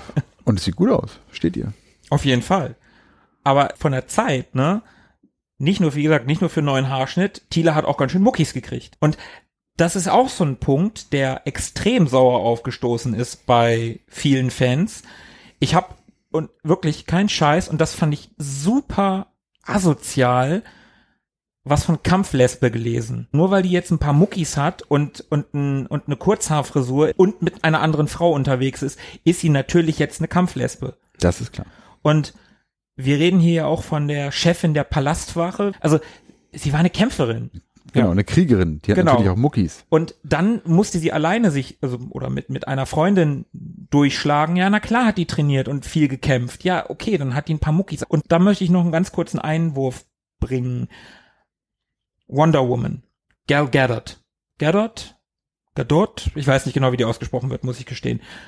Als die damals bekannt gegeben wurde, dass sie Wonder Woman spielen wird, da haben so viele Leute, inklusive mir, gesagt, die ist viel zu dünn, das nimmt man dir doch nie ab, dass das eine Superheldin ist, die sich mit Superman prügeln kann. Da muss eine hin wie, keine Ahnung, irgendeine, hier, wie, wie heißt die beim Mandalorian, die MMA-Kämpferin? Ronda Rousey oder wie die heißt. Mhm. So eine muss dahin, so eine mit ein bisschen Muckis. Wir reden aber von Wonder Woman, die hat Superkräfte. Das ist scheißegal. Tila ist aber eine normale, in Anführungsstrichen, normale Frau ohne Superkräfte. Und da regen sich wieder alle auf, dass sie Muckis hat. Das ist, verstehe ich nicht. Ich habe Das- hier aber auch nochmal schwarz auf weiß stehen in meinen Notizen. Da steht Tilas Frisur voll okay und nachvollziehbare, in Klammern äußerliche Veränderungen nach dem Cut in ihrem Leben. Da haben wir es. Okay, also ha- hast du da ein Ausrufezeichen hinter? Nein, Schade. keine Satzzeichen benutzt. Aber du hättest bestimmt ein Ausrufezeichen. Ja, auf jeden Fall. Weil dann, dann, dann muss es doch stimmen. Es steht hier. Wenn, wenn es bei dir steht, Ich finde das so seltsam, wie, wie, wie oft dieses Thema wiederkehrt. Da gibt's doch in, in The Last of Us 2 einen Charakter, eine Ja. Charakterin, ja, wo es auch Kritik gehagelt haben soll, dass Hat- sie ja. viel zu männlich aussehe bei Horizon Zero Dawn, beim Nachfolgerspiel. Wie heißt denn das? das, was jetzt demnächst kommt. Ja, genau. Genau. Da soll das neue Modell auch irgendwie viel zu breit und stark aussehen. Also die, Okay, das habe ich noch gar nicht mitbekommen. die Protagonistin und, und jetzt schon wieder bei Tila. Ich weiß auch nicht. Also, das ist doch eine Ausprägung des menschlichen Körpers, die, die es gibt. wo, wo ist das Problem, frage ich mich. Ja, das sehe ich halt auch nicht. Also da muss ich ganz klar sagen, finde ich wirklich überhaupt nicht schlimm. Und egal, wir, äh, Genau, wir Lass- gehen, schreiten mal voran so ein bisschen. genau, lass uns mal, lass uns mal hier ein bisschen. Sie haben also nun diesen Handschuh gefunden und sie wurden offenbar beauftragt, diesen Handschuh zu finden. Den bringen sie jetzt nämlich zurück dorthin, wo er hingehört, in einen Tempel, wo er gut aufgehoben ist und wo sie bezahlt werden für ihren Auftrag. Sie sind also sowas wie Söldner anscheinend. Und in diesem Tempel werden sie angesprochen von einer alten Frau, die ihnen einen weiteren Auftrag anbietet. Und das erinnert so ein bisschen an so Sidequests in, in, in so MMOs. ja, genau, wo dann auch so Figuren rumstehen, die einem so sagen, ey, finde mal diesen Kelch oder mach dies und das. Und witzigerweise werden sie auch hier dazu angehalten, einen Kelch zu finden und sollen dafür gut belohnt werden und sie nehmen den Auftrag an. Ja, aber erst, nachdem die, die Frau, die alte Frau sagt, dass es in den Schlangenberg gehen soll, Snake Mountain. dem Palast von Skeletor. Und dahin machen sie sich auf den Weg und sie kommen jetzt also an diesen Schlangenberg und da gibt's dann auch mal wieder so einen Rückblick, Einen, von denen äh, Philippe vorhin schon gesprochen hat. genau, der einem so ein bisschen erklärt, wie es früher mal war und Da gibt's auch irgendwo einen Rückblick, wo dieser, dieser Move gemacht wird, wo sich äh, He-Man und Tila an, am Arm fassen und dann so rumschleudern. ja genau. Ist, ist das so ein Ja. Rückblick? Ja, genau, das ist genau dieser Rückblick. Und das ist was, was ich mir aufgeschrieben habe. Ich habe mir ja auch im Nachgang dieses Special angeguckt mit den Synchronsprechern. Und die Andra, die wurde ja auch in diese Serie eingeführt. Also es ist ja eine Figur, die es früher schon gab. Ach, die gab's schon. Okay. In irgendeiner Form gab es die in der Serie einmal. Das war eigentlich auch eine weiße und die war rothaarig, glaube ich. Also die F Figur ist völlig unwichtig. mhm. Aber es gab diese Figur in irgendeiner Form schon. Aber was das Interessante an Andra ist, das ist die einzige Figur, die einzige Hauptfigur, die in der Vergangenheit nichts mit den Masters zu tun hatte. Sie war kein Masters, also so wie Tila und Man at Arms und Orko, die waren ja die Masters of the Universe, das, die, die Kämpfer, mit denen He-Man unterwegs war. Und das war auch kein Gegner von den Masters. Andra ist also eine normale, die nicht so richtig Ahnung davon hat, was abgeht, der Tila dann erklären kann und damit auch dir zum Beispiel, Philippe, Mhm. erklären kann in diesem Rückblick, so und so ist es hier gewesen, das und das ist der. Andra kann mal nachfragen. Mhm. Andra ist so ein Bindeglied zum Zuschauer. Ja, Ein Erzählperspektivenkniff. Genau. Und das ist eigentlich ganz cool gemacht. ja, ist ein cooler Kunstgriff, das stimmt. Und sie verschaffen sich jetzt also Zutritt zu den Gewölben von Snake Mountain und sind da nun drin und da sieht's auch ein bisschen anders aus. Tila sagt, Mensch, die haben sie anscheinend umdekoriert, also diese kleinen humorigen Passagen, die sind schon ganz cool. Ich habe das, ich habe das mit meiner Freundin geguckt und dann, dann meint die so total trocken. Ach ja, typisch Frau. Und ja, sie schleichen da jetzt also durch diese Gänge und nun treffen sie dort auf so mit Kutten bekleidete Gestalten, Mhm. von denen sie zwei überwältigen können und dann können sie sich in diese Kutten schmeißen und kommen dann irgendwann in einen, in so einen Saal irgendwie. Und dort findet gerade eine Zeremonie statt. Und der Zeremonienmeister ist wieder ein alter Bekannter, da habe ich Mhm. mich wieder gefreut, denn das ist Triclops, wieder einer der Handlanger von Skeletor, einer der Haupthandlanger mit dem einen Auge. Und der ist da so eine Art Hohepriester. Das ist so und geil. steht da vor dieser äh, versammelten Mannschaft von bekutteten Schergen und die sind anscheinend dabei, äh, ja, so eine Zeremonie durchzuführen und zwar beten sie, nachdem die Magie ja aus Eternia entflossen ist, Stimmt, das haben wir noch gar nicht richtig erwähnt, ne? Also man erfährt das ja, Ja. schon im Laufe dieser Folge am Anfang, dass dadurch, dass die Kugel zerstört wurde und das Power Sword, das Schwert der Macht, in zwei Teile und He-Man weg ist, verschwindet die Magie immer weiter aus Eternia. genau, und sie beten jetzt im Prinzip die Technik an und die, Das die, große Motherboard. das große Motherboard und Das ist so geil, das ist so geil doof. Ich fand's, ich fand's, als ich es gesehen habe, das erste Mal drei Sekunden doof. ja, Und dann dachte ich, nee, komm, das ist so geil cheesy, das ist, ist so witzig, Es ja. ist so, ich, ich fand das so geil. Wir beten das Motherboard an. Also es ist, und das erinnert gerade von der Szene, finde ich, so ein bisschen an so eine Mischung aus Indiana Jones 2, ja, äh, Conan mhm, und Planet der Affen, wo sie die Atombombe anbeten. ja, äh, Von ja, der Zivilisation her wirkt es auch ein bisschen wie aus Star Trek geborgt. Ach, wegen Ja. Borg. Ja, vo vo volle Kanne, volle Kanne, ja.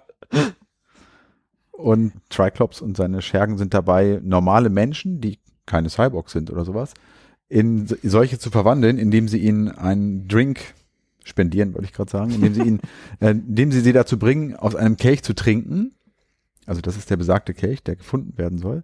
Und daraufhin verwandeln sich diese Menschen in Cyborgs. Mhm. Mhm. Aber ja gut, also das sieht man dann auch, wie einer dieser äh, Menschen einen Schluck da aus diesem Kelch nimmt und dann wächst ihm so ein bionisches Auge und dann kann der plötzlich, glaube ich, so eine, so eine Kreissäge. Kreissäge aus dem Arm ausfahren und äh, überall Kabel und so weiter. Also der ist jetzt Cyborg geworden und sie wollen halt im Prinzip die ja, verbliebene Menschheit, wenn man so will, oder die normalen Menschen irgendwie alle in Cyborgs verwandeln. Ich glaube, das ist so ihr Anliegen Und die Magie vernichten, und die den, restliche. genau alles alles restliche an Magie vernichten und ja jetzt haben Tila und Andra ja diesen Kelch nun schon mal vor Augen und jetzt wollen sie den auch haben also ihr Artefakt wofür sie bezahlt werden und jetzt machen sie sich auch bemerkbar und gehen in Konfrontation also Tila lenkt ab und zieht die Aufmerksamkeit auf sich und kämpft dann während Andra es glaube ich schafft dann den Kelch zu schnappen Mhm. und ja dann wird da so ein bisschen rumgekämpft nette Kampfszenen auf jeden, Auf jeden so Fall. dabei Also für, für Zeichentrick muss man sagen, war das schon ganz nett choreografiert. Also für so eine US-Zeichentrickserie, die jetzt kein Anime ist. Also von Mhm. Animes bin ich dann, ist man noch ganz andere Sachen gewohnt. Genau. Aber so, so die Moves, die Tila teilweise drauf hat, das war schon ganz cool. Und jetzt sagt Triclops auch, dass ja Skeletors Niedergang äh, vorhersehbar war, dass es ja so kommen musste. Das ist ganz, ganz witzig zu sehen, dass die ehemaligen Verbündeten von ihm sich jetzt im Prinzip gegen ihn wenden. Und ich habe mir nur aufgeschrieben, dass es auch da blutig zur Sache geht. Also da wird mit Shuriken um sich geworfen Mhm. und da fließt auch mal Blut. Und sie können dann aus Snake Mountain fliehen und werden auch nicht verfolgt und landen dann letztendlich wieder bei ihrer Auftraggeberin und können ihr nun diesen Kelch überreichen. Und sie erfahren dann auch, dass der Kelch nach Grayskull zurück soll. Und da sind sie natürlich erstmal ziemlich irritiert. Weil Grayskull verbotene Zone ist. Der König hat Ja. gesagt, da darf niemand hin. Also nicht nur at Arms, sondern niemand darf nach Grayskull. Aber Tila, wie wir sie kennen, hat da natürlich Bock drauf und sie gehen nach Grayskull. Ja, und da treffen sie dann die Sorceress wieder, die mittlerweile sichtlich gealtert ist. Mhm, sieht nicht gut aus. Dann stellt sich natürlich heraus, dass die alte Frau die ganze Zeit Evelyn war und dass die Sorceress Evelyn beauftragt hat, die Magie zu retten. Und ich habe zwischendurch noch Eternia. gedacht, dass sie vielleicht Skeletor ist. Ach, ehrlich? Ja. Ah, witzig. Ja, zumindest sind sie dann da in Grayskull und im Prinzip lässt sich Tila jetzt breitschlagen, loszuziehen, um die Magie wieder zurückzuholen nach Eternia. Ja, sie will's ja eigentlich nicht, weil Magie hat ja nur Mist gebracht, ne? Also eigentlich würde sie ganz gut in diese Techno-Sekte passen. Ja, stimmt. Ähm, Frisur auch übrigens. Aber am Ende, ja, sie lässt sich breitschlagen und was sie tun müssen, ist nach Subturnia zu gehen, quasi in die Hölle, denn da ist die eine Hälfte des Schwertes gelandet und die andere ist in Preturnia, das ist so eine Art Himmel. Und sie müssen jemanden finden, der das Ganze wieder zusammenzimmert. Und das wird wohl Man at Arms können. Richtig. Und um den geht's dann auch in der dritten Folge, hauptsächlich zumindest. Genau, denn Man at Arms ist, Der gefährlichste Mann Eternias. so heißt tatsächlich die dritte Folge. Und da hat Hm. man dann schon so einen kleinen Cliffhanger am Ende der zweiten Folge, wo man schon sieht, okay, es ist anscheinend Man at Arms, um den es hier geht. Und da war ich schon so ein bisschen irritiert, hat mir aufgeschrieben, cooler Cliffhanger, Man at Arms, in Klammern, ist fett geworden. Ah, du bist ja echt nett. Kein Bodyshaming hier. Ja. So, Folge drei. Folge drei, die geht los mit einer Szene an einer Art Brunnen und da kommt so ein glitzerndes Wasser raus. Ja. Und das scheint was Besonderes zu sein. Da ist eine lange Schlange von Leuten, die da anstehen, um sich dieses Wasser scheinbar zu holen, was da rauströpfelt. Und ein alter Mann macht das auch, der stolpert. Der Becher fällt um. Das Wasser fließt in den Boden rein und da, wo das Wasser hingeflossen ist, wachsen Pflanzen. Und ein paar Rowdies, die greifen diesen alten Mann dann an. In der Zwischenzeit hat eine weitere Gestalt sein Wasser geholt und der fängt dann an, diesen alten Mann zu verteidigen. Man erkennt gar nicht, wer das ist, weil Genau. da so eine Kapuze über Mhm. das Gesicht hängt und so. Genau, aber wenn man beim Cliffhanger in der Folge davor nicht Hm. ganz geschlafen hat, dann ist es schon relativ ersichtlich, um wen es sich dabei handelt. Das ist natürlich Man at Arms. Ja, dann kommen Tila und ihre, ihre Begleiter, mittlerweile ja drei Ladies. Ne? Also wir haben hier ein Dreiergespann, drei Engel für Charlie, drei Engel für Duncan. Mhm. Wir haben Tila, Andra und Evelyn. Mhm. Achso, das haben wir noch nicht erwähnt. Also Tila ließ sich ja breitschlagen. Ja, noch, Evelyn. Nochmal loszugehen. Und Evelyn, die eigentlich ja böse Antagonistin, könnte man sagen, Evelyn. wird nun Teil des Teams. Also die, es wird nicht so ganz klar, ob sie jetzt gut geworden ist, aber sie schließt sich zumindest den anderen an und ähm, ist so ein bisschen, ja, Als Hexe war sie einfach um die Bedeutung der Magie in Eternia oder Ja. generell in, in der Welt. Und So habe ich mir Ja. das tatsächlich auch erklärt. Und die Zauberin vert- vertraut ihr ja sogar in ihrem Stab das letzte bisschen eternische Magie an, ja, worüber sich Evelyn ja sehr wundert. also gezwungenermaßen müssen die sich hier für das gleiche Ziel zusammentun. Genau, weil ansonsten ist ja Eternia und das ganze Universum in Gefahr tatsächlich, Ja. wenn die Magie komplett stirbt. Genau. Genau, und dann sind wir aber, wie gesagt, an, an, diesem, an diesem Brunnen, wo das, wo das Zauberwasser rauskommt. Wir wollen es jetzt hier nicht zu sehr in die Länge ziehen. Tila und die beiden anderen Ladies kommen dazu, aber auch Teile der Technosekte, Triclops, Trapjaw, in diesen Roton-Fahrzeugen, die man auch in der ersten Folge schon gesehen hat. Super geil. Also, Ja. dass man diese Fahrzeuge auch, die man als Spielzeug, also Dennis hatte damals den Roton, bin ich der Meinung. Grüße gehen raus. Ja.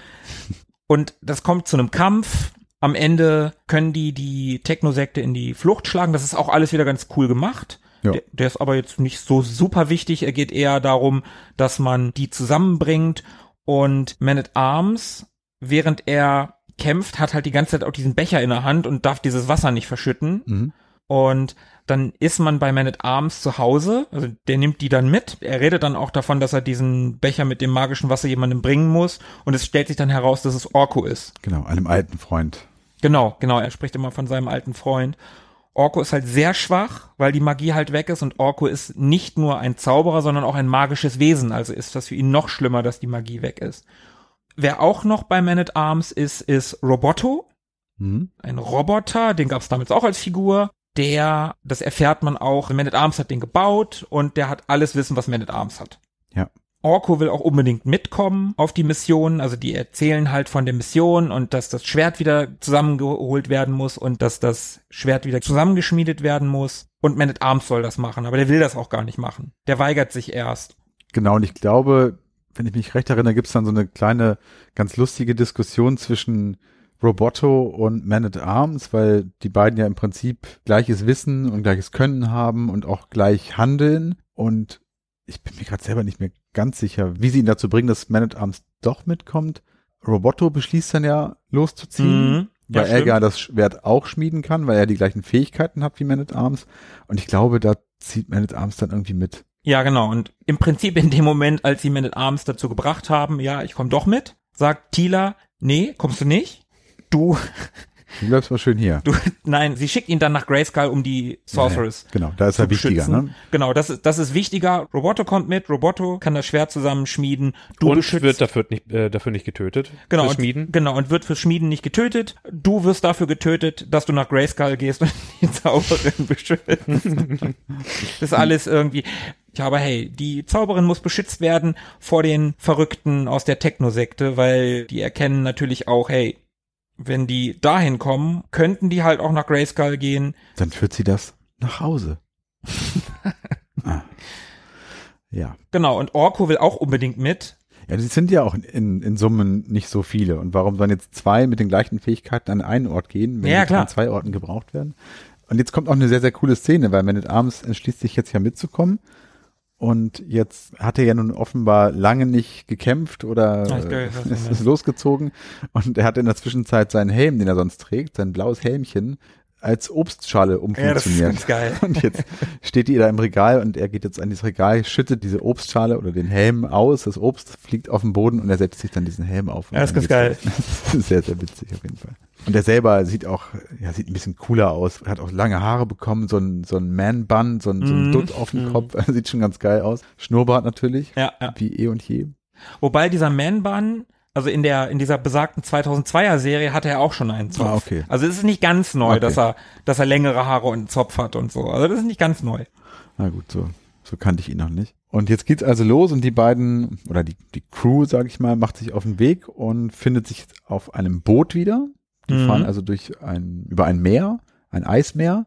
den Namen vergessen, aber irgendein, irgendein Meer dort auf Eternia und da sind jetzt ja Orko, Tila und Andra und Evelyn an Bord. Mhm. Und Roboto. Und Roboto, genau, der Schwert spielen muss. Und naja, jetzt sind sie auf dem Meer und was passiert natürlich auf dem Meer? Sie begegnen wieder einem alten Bekannten, da habe ich mich wieder gefreut. Merman kommt an Bord. Da haben wir ganz vergessen am Anfang der Folge, die fängt eigentlich wieder mit einem Rückblick an. Nämlich mit einem Rückblick, wie He-Man und Tila gegen Skeletor auf diesem Boot, auf diesem Meer, wo sie sich später befinden werden, Ja. kämpft, wo Merman halt auch da ist. Das ist auch ein ganz geiler Rückblick. Wie Skeletor, als die He-Man ins Wasser schmeißen und Skeletor sagt dann irgendwie noch, ja, lass uns das Boot mal steingrau oder ja, so genau, Steingrau, glaube ich. Oder Stein- Felsgrau oder so. an, anmalen und also das ist wieder so ein bisschen cheesy, so wie es halt früher gewesen ist. Ja, Also der Rückblick ist ganz geil. Auch da, da sieht man schon das erste Mal Merman, da sieht man auch halt auch Skeletor nochmal, man sieht He-Man auch Ja. nochmal in Action, man sieht auch da Man at Arms, wie er unter Wasser die Fischmenschen, die He-Man unter Wasser ziehen, wie er die verscheucht, weg, wegschießt. ja. Und jetzt sind wir aber tatsächlich wieder auf diesem Meer, was du gerade gesagt hast, und Merman taucht auf. Vorher sagte Orko noch, ah, wir kommen Subturnia, wir kommen magischen Orten näher, also geht's Orko besser. Orko ist doch mitgekommen. Ja, ja, genau. Der ist wieder so ein bisschen genesen, sieht auch wieder frischer aus. Und wir haben noch einen vergessen, den wir in dem Dorf, wo dieser Brunnen gewesen ist, aufgegabelt haben. Und zwar noch einen alten bekannten Beastman ist noch mit dabei. Stimmt. Stimmt, Beastman habe ich Hab völlig ich nämlich vergessen. Mir aufgeschrieben, Beastman, der alte Kumpel, habe ich hier aufgeschrieben. Denn Beastman, auch einer der Haupthandlanger von Skeletor aus der alten Serie und aus den Figuren und so weiter. So ein orangenes ja, Monsterwesen, der ist auch plötzlich ganz, ganz nett geworden irgendwie. Und ja, Beziehungsweise man erfährt bei diesem Kampf in dem Dorf um den Brunnen, dass Beastman der Evelyn so ein bisschen hörig ist. Ne? Also die ist eigentlich seine Herrin und jeder, der Evelyn angreift, der ist auch sein Feind und ähm, den bekämpft er dann auch. Und also er ist sozusagen ihr Leibwächter, könnte man Mhm. so ein bisschen sagen. Und deswegen ist er da auch mit an, an Bord letztendlich. Den hatten wir eben vergessen. ja, jetzt sind wir aber dann wirklich endlich Genau, auf diesem jetzt- Meer und, ja. und Merman taucht wieder auf. Und der sieht nicht mehr so gut aus. Der scheint ein Auge verloren zu haben. Der hat eine Ja. fette Narbe über dem Auge Ja, ja. und das Auge ist zu. Abgehalftert, auch keine hat- Rüstung mehr. Ne? Die Rüstung ist weg, er hat Narben auf dem, auf dem Körper und der wirft ja Evelyn dann auch vor, ah, als Skeletor weg war, wir beide, ich im Meer, du an Land, wir hätten Eternia beherrschen können und dann gibt's halt auch, das war auch in dem Rückblick schon und das ist jetzt halt auch wieder, da gibt's halt viele Fischsprüche, ja. du blöde Flunder und ich weiß nicht, also Forelle. die, die, die machen da halt schon, schon ein paar Sprüche, ist dann- dann wieder ein bisschen cheesy, aber irgendwie ganz geil. Ja. Und am Ende bringen sie Merman dann doch dazu, also es gibt wieder einen Kampf, sie besiegen Merman dann doch noch und bringen Merman dann dazu, sie schnell nach Subternia beziehungsweise zum Tor zu bringen, wo es nach Subternia geht. Genau. Auf dem Weg dahin gibt's noch ein bisschen Deep Talk zwischen Tila und Evelyn. Das ist sehr geil. Das ist ganz cool. Also, wir haben ja gesagt, äh, Evelyn eigentlich ja die Antagonistin und so, die fügt sich jetzt immer mehr und mehr auch in diese Party ein irgendwie und ja, man kann sich nicht so richtig gut leiden, aber irgendwie kommt man doch so ein bisschen zueinander und mal ins Gespräch und das finde ich ganz interessant. Das war super gut, diese Figuren, die nie Tiefe hatten in der alten Serie, unterhalten sich plötzlich darüber, dass Tila ja ihre Gefühle irgendwie verbirgt, ne?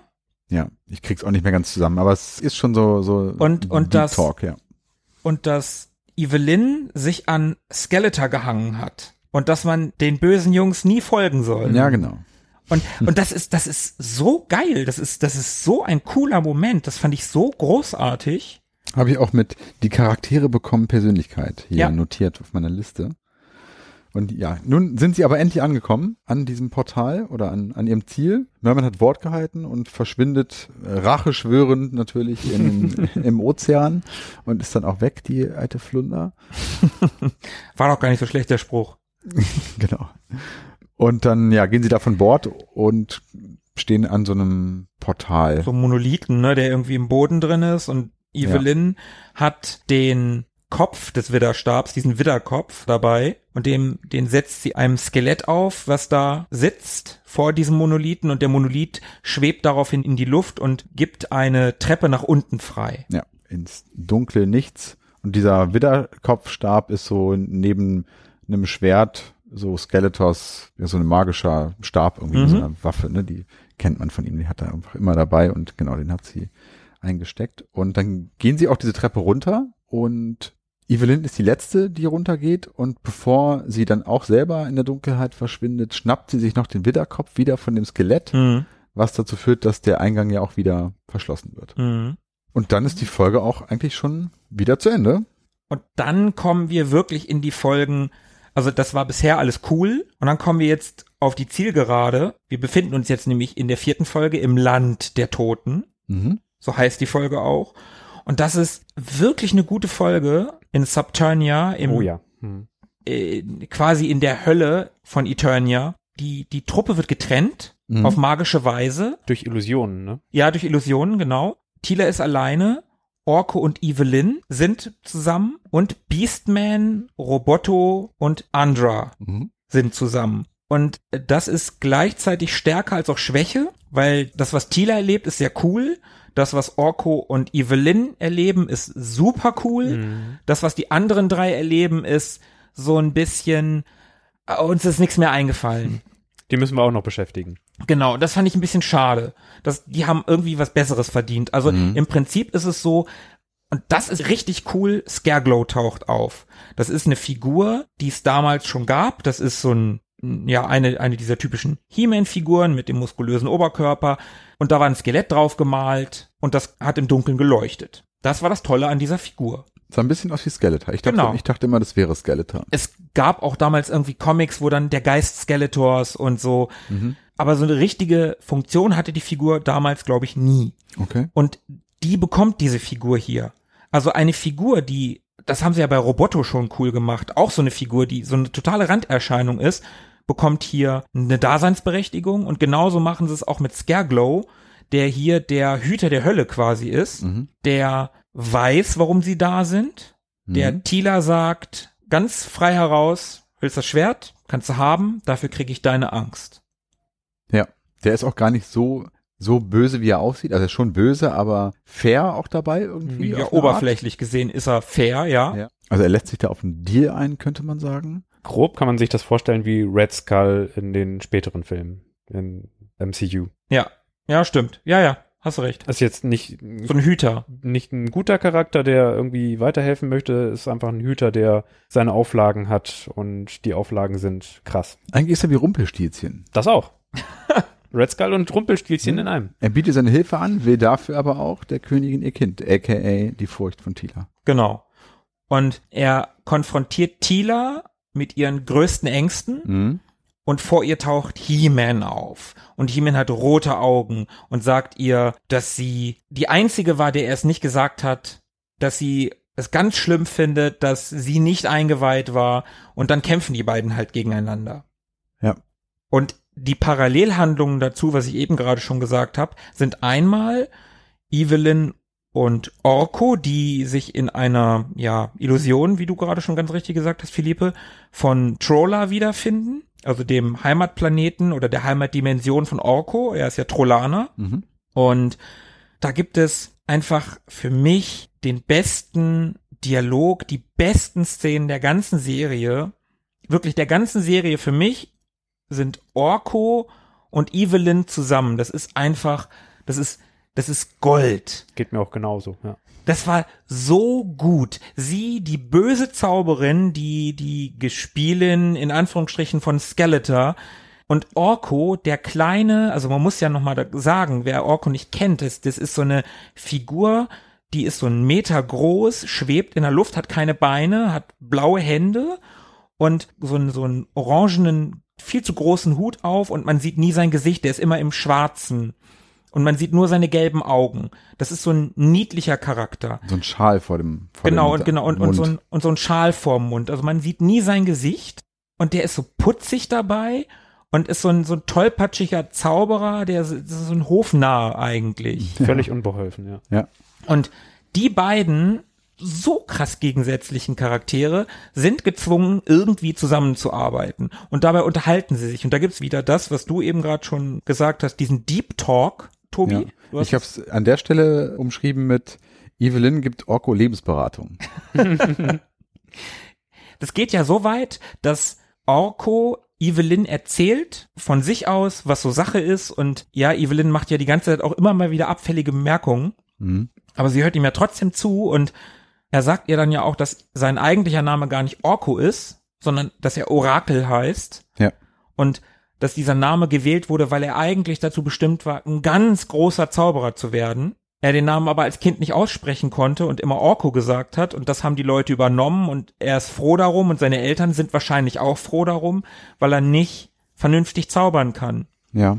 Und ich, Evelyn gibt ihm, wie du sagst, eigentlich Lebensberatung, was er machen soll. Sie baut ihn so ein bisschen auf und gibt ihm motivierende, lebensbejahende Ratschläge. Ja, so im, würde ich es im, mal im, im Prinzip schon. Und dann kommt für mich wirklich die beste Szene der Serie, also neben diesem ganzen anderen drumherum mit den beiden, wie die beiden miteinander interagieren, ist halt ganz toll.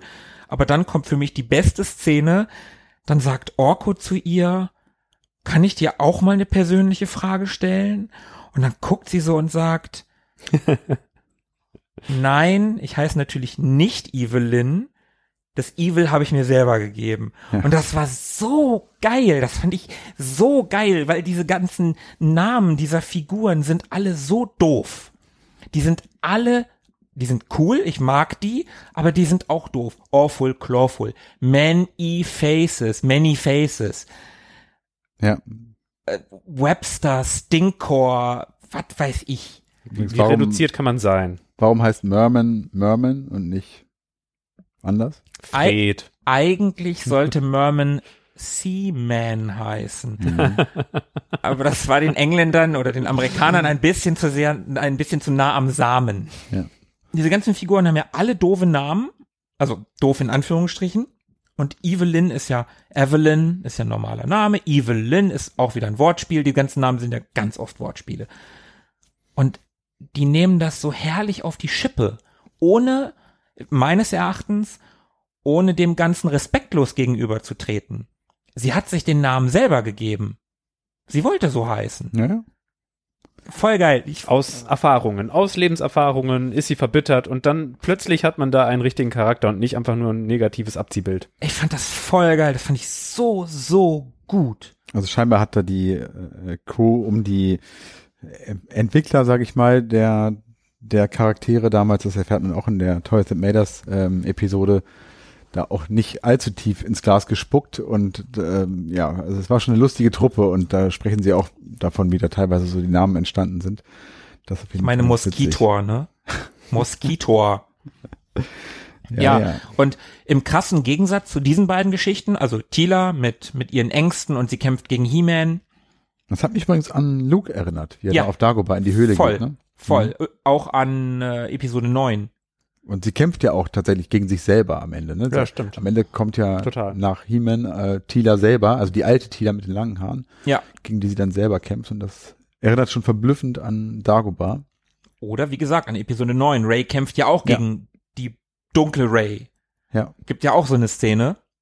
Und du hast einmal, wie gesagt, diesen, diesen Tila und, und, und, und Scareglow Plot und dann hast du Evelyn und Orko. Das ist, wie gesagt, für mich absolutes Gold in dieser Serie, in dieser Folge und in dieser Serie, die dann auch gegen so ein Monster kämpfen und dieses Monster, gegen das sie dann kämpfen müssen, das ist so ein großes, befälltes mit so einem Horn auf der Stirn. Mhm. So ein Yeti mit einem mit einem Horn auf der Stirn, sage ich Mhm. jetzt mal. Und ich glaube, diese Figur kam in der alten Serie schon vor. Irgendwie sagt mir das was. Ich habe ja so ein Panini-Sammelalbum gehabt Mhm. und ich glaube, da war gab's ein Bild von dem Ding. Und sehr geil, die Figur oder das Monster stößt sich den Kopf. Also das wächst und wächst und wird immer größer. Und dann sind, die sind da in so einer Bibliothek, glaube ich. Und da hängen so Mhm. Kronleuchter an der Decke und dieses Monster wird halt riesig groß und reicht irgendwann bis zur Decke. Und dann will es gerade so ausholen und sich die beiden schnappen und stößt dabei irgendwie gegen diesen Kronleuchter, der an der Decke hängt. Kronleuchter. und stößt dabei gegen diesen Kronleuchter, der an der Decke hängt und guckt noch so hoch und schubst ihn dann so beiseite. Das ist ziemlich lustig, dass sich dieses martialische Monster an einem Kronleuchter den Kopf stößt. Was ja auch eigentlich nur eine Illusion ist. Genau. Und Das macht irgendwie noch geiler, ne? ja, Und dann hast du aber die Geschichte, also Geschichte sage ich jetzt in Anführungsstrichen, von Andra, Roboto und von Beastman, Mhm. die in so einer Sumpfebene sind Mhm. und da gegen Zombies kämpfen. Ja, ja. Und das ist so, ja, aber irgendwie auch ein bisschen, meh. Da Hätte man jetzt auch noch mit in die Ebene von, von Tila und Orko packen können vielleicht. Ja, aber dann hätten die nicht diesen coolen Zweier-Moment gehabt. Ja, oder dann hätte, Aber hätte man die da irgendwas- trennen können oder Irgendwas so. Mhm. Eigenes. Also da hat, hatte ich wirklich das Gefühl, ja, äh, wir haben was Wichtiges für Tila und wir haben was Cooles für Orko und Evelyn und bei den anderen, ja, wir haben, ja, was machen wir mit denen? Ja, keine Ahnung, ah, lass die gegen Zombies kämpfen. Ja, okay. Stumpfes Goon kloppen. Genau. Ja, genau. Das, das fand ich ein bisschen schade, muss ich sagen. Also, mh, ja, das, das ist für mich der Nachteil dieser Folge, also der, der Low Point dieser Folge. Ja. Aber es wird besser, denn es ist ja so, dass Tila schlussendlich ja sich selbst bezwingen kann und auch an die eine Hälfte des Zauberschwertes gelangt. Mhm. Und jetzt können sie dort aus Subturnia auch fliehen. Sie Mhm. machen sich da auf den Weg nach draußen und kommen dort oder werden gehindert im Prinzip im letzten Moment noch einmal von dem vermeintlich besiegten Scareglow, Mhm. der sie daran hindert, abzuhauen mit Magie und so weiter. Und da ist es dann Orko, der im Prinzip Scareglow zurückhält Mit richtig krasser Magie. mit richtig krasser Mhm. Magie. Also man kann sich vorstellen, die ganze Gruppe flieht mit der Hälfte des Zauberschwerts auf einen Ausgang aus Subturnia. Also sie haben es schon vor Augen. Wenige Meter trennen sie im Prinzip von diesem Ausgang. Und im letzten Moment kommt halt Scareglow nochmal auf den Plan und hindert sie daran durch Magie und Orko stemmt sich dem entgegen und hält Scareglow im Prinzip zurück und gibt den anderen somit die Chance, abhauen zu können. Ja. Und das erinnert mich wiederum an der Herr der Ringe, als Gandalf Mhm. gegen den, ähm, äh, wie heißt er, gegen den, Balrog? Nee. genau, gegen den Balrog Okay. kämpft und sich gegen den dort stemmt, während die anderen ja flüchten können. Mhm. Den gelingt es dann eben auch abzuhauen. Ich glaube, Evelyn versucht Orko noch zu unterstützen mit ihrer Mhm. Magie, aber scheitert daran, weil sie auch Low Power nur noch hat Ja, ja, ja. und wird dann letztendlich von Beastman dadurch die über die Schwelle getragen durch den rettenden Ausgang. Und Sie werden rauskatapultiert quasi. Ja, stimmt. Es gibt wieder eine Explosion und im letzten Moment, also um Orko herum, Orko, also Scareglow kommt immer weiter auf Orko zu und Orko kann mit dieser Magie und diese Magie wirkt er, weil Evelyn ihm diese lebensbejahenden Tipps gegeben hat. genau. Ich habe gerade nochmal nachgeguckt. Was Ev- Evelyn gesagt hat, war, du klingst wie deine Eltern, als Orko sich wieder selber bemitleidet hat. Und ich glaube, das, das war es auch eigentlich schon. Also dieses, das bist nicht du, der da spricht, das sind deine Eltern, die dir sowas gesagt haben, die dir sowas eingebläut haben. Das hat mit dir Ah, nichts okay. zu tun. Mhm. Äh, Stimmt, und dann hast du recht. hat Evelyn nochmal Orko dabei geholfen. So, ich glaube an dich, wir machen das jetzt zusammen und dann haben sie zusammen diesen, dieses Riesenmonster da, da bezwungen. Und da heraus bezog Orko dann eben diese Stärke dann am Ende. Ja. Um nochmal äh, Gandalf-artig äh, zu sagen, flieht, ihr Trottel. Und äh, Und das war tatsächlich so ein Gandalf-Moment, da habt ihr beide recht, denn diese Explosion schleudert die restlichen Freunde aus dem Portal nach Preturnia und ein Teil von Orkos Schal weht auch noch durch dieses Tor, was sich dann schließt. Und von Orko ist da auch nichts mehr zu sehen, aber auch von Scareglow nicht. Orko hat sich selbst geopfert, um die Freunde zu retten dass sie nach Preturnia kommen können und das Schwert wieder zusammenbringen und Eternia und überhaupt das Universum zu retten. Und das ist wieder so ein Kniff dieser Serie aus einem Charakter, der von vielen nicht unbedingt geliebt wird. Also wenn man ins Fandom guckt, viele finden Orko nervig. Ich fand den nie nervig, ich fand den aber auch nie besonders toll. Also Mhm. als ganz kleines Kind fand ich den schon toll in, der, in den Hörspielkassetten, aber in der Serie und so. Und die haben daraus einen richtig coolen Charakter gemacht. so ein bisschen der Jar Binks, ne? Ja, aber am Ende halt nicht mehr. Nee, am Ende nicht mehr. Aber ebenso kontrovers aufgenommen. Ja, für- ich Von den glaube Fans. nicht ganz so kontrovers. Nee, er ist auch nicht ganz so albern, das muss man auch, auch sagen. Und ja, mit diesem Stück des Schals wird dann auch wirklich allen nochmal klar, das war's für Orko, weil das war ja ein Symbol, das er auch nie abgenommen hat. Also man kennt ihn nicht ohne den Schal und jetzt, wo, wo es den, den Schal ohne den Rest zu sehen gab, war auch klar, Orko hat es nicht geschafft. Mhm. Das Tor ist zu? Weg, genau, das Tor war zu und das, das war's für ihn und dann, ja, Das ist wieder der Cliffhanger dieser Folge. Tila will auf Evelyn losgehen. Evelyn sagt, sie wollte ihm helfen, Stimmt, glaubt Tila ihr aber nicht. Tila verliert den nächsten Freund, Mhm. ist wieder total sauer.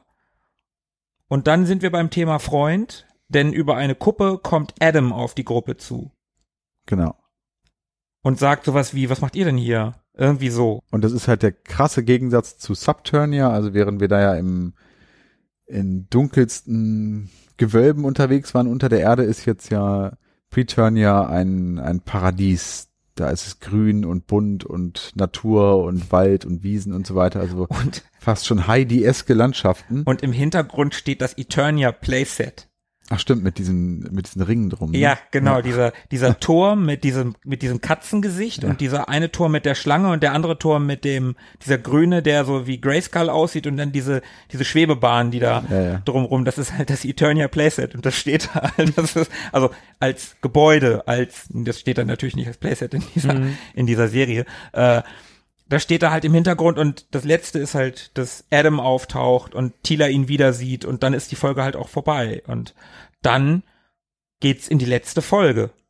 Nummer 5. Ja, wir sind extrem, extrem auf der Zielgeraden.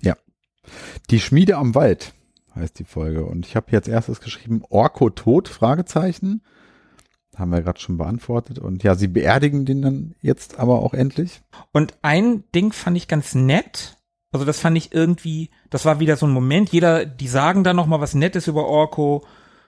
Ein, du warst ein Freund, du warst was Besonderes. Und Evelyn sagt irgendwie sowas, du warst ein Trottel. Ja, ja. Aber, aber sie sagt das so, so wertschätzend dabei und sie lässt ihren Helm an Orkos Grab zurück. Stimmt, ja. Das fand ich einen super coolen Moment. Also das war wieder so, die hatten irgendwie eine Verbindung. Mhm. Das fand ich ganz, ganz toll. Zauberer unter sich. Ja, Orko nun also unter der Erde und ja, Adam führt sie jetzt im Prinzip so ein bisschen durch Preturnia. hm, erklärt denen, was das so ist. Genau. Und uns auch, uns, uns Zuschauern. Wir kennen das ja auch noch nicht. Und wir erklären es euch vielleicht. Also Preturnia ist im Prinzip der Himmel, während wir ja gerade in der Hölle unterwegs waren. In dem, Aber auch die Uhrzeit. Aber auch der Himmel. In dem die Helden zur Belohnung die Ewigkeit verbringen können. ja, Und das ist ganz interessant, denn Adam nimmt Tila jetzt mit auf eine Jagd. die da Also- gerade stattfindet, ohnehin. Genau, genau, die findet ohnehin gerade statt, weil sie zu Grayskull wollen, also King Grayskull, der erste Träger des Power-Schwertes, des, des Schwertes der Macht. Im Turm von Grayskull, da gibt's ein Tor nach Eternia zurück. Genau. Also die, die, die Truppe ist ja mehr oder weniger zufällig dort gelandet. Die ist ja nicht wirklich tot. Genau, außer Orko. Und deswegen haben sie die Möglichkeit auch wieder zu entschwinden oder wollen da auch wieder weg eigentlich ins echte äh, Eternia. Ja, die müssen ja Eternia retten. Sie haben ja einen Auftrag und wollen dann nur das Schwert schnell holen. Und äh, genau. Mal eben schnell, das geht immer schief. Und Adam kennt halt ähm, jemanden, der weiß, wo es einen Ausgang gibt. Oder er weiß, wo der Ausgang ist, nämlich in diesem Turm. Genau, von Grayskull, der Turm von Grayskull, Genau. von King Grayskull. Und, Und da die- führt er sie dann ja hin. Genau, und da sind sie halt auf der Jagd und auf der Jagd, da treffen sie auf diverse Leute. Das ist wirklich ganz geil, wenn man sich in der He-Man-Mythologie, in der Masters-Mythologie ein bisschen auskennt.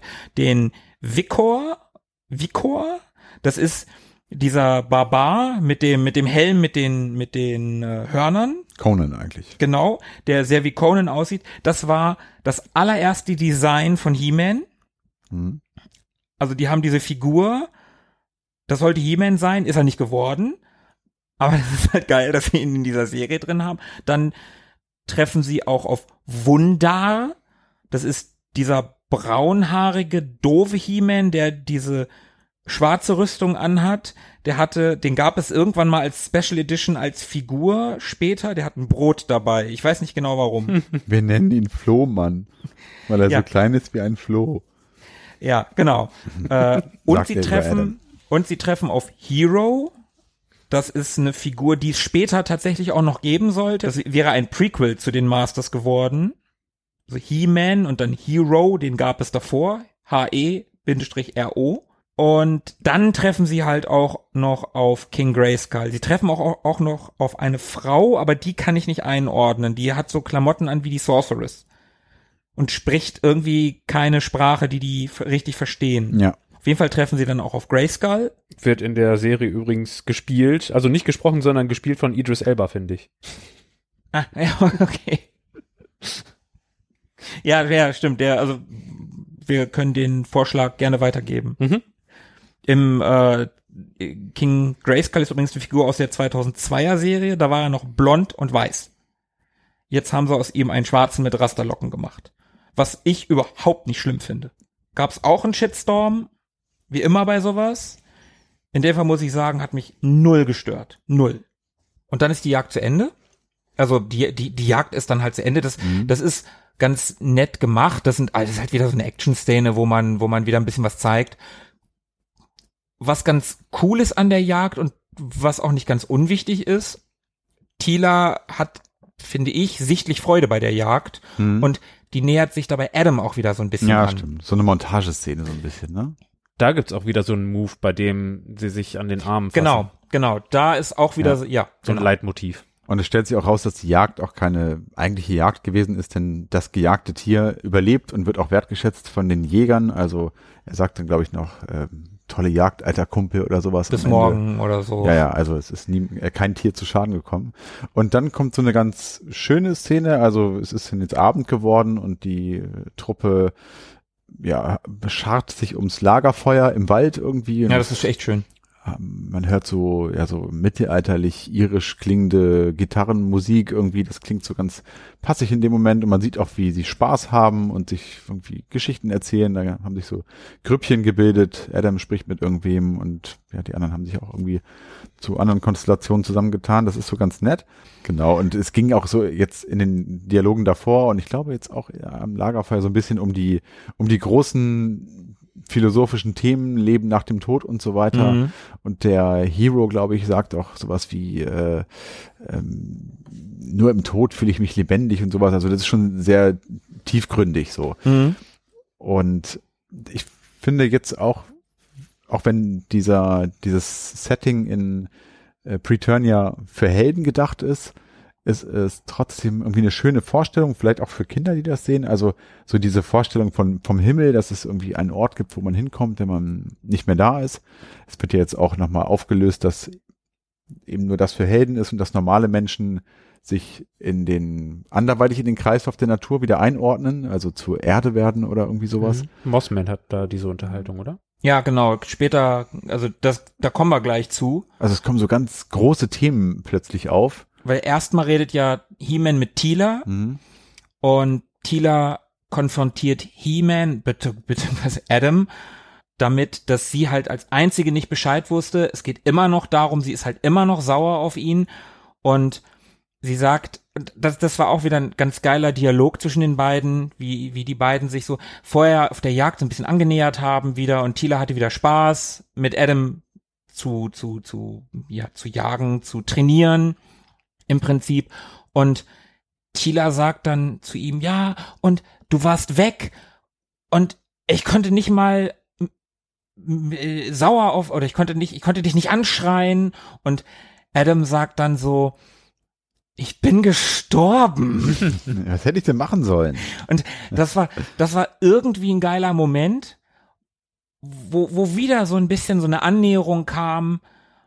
Tila haut dann aber auch ab und dann kommt Mossman und dann kommt das, was ihr gerade gesagt habt, dieses, dieser Dialog mit zwischen, zwischen Adam und, und Mossman, wo er dann halt auch sagt, ja, theoretisch kannst du wieder zurück nach Eternia. Aber wenn du das tust, dann könnte es sein, und das ist auch was, später sagt Grayskull, dass Adam definitiv nicht zurück kann nach Mhm. Preturnia, wenn er wieder stirbt. Mossman, der übrigens von sich selber sagt, ich bin ja nur eine Million Jahre alt, was weiß ich schon. Genau, im, gemessen am Universum, ja.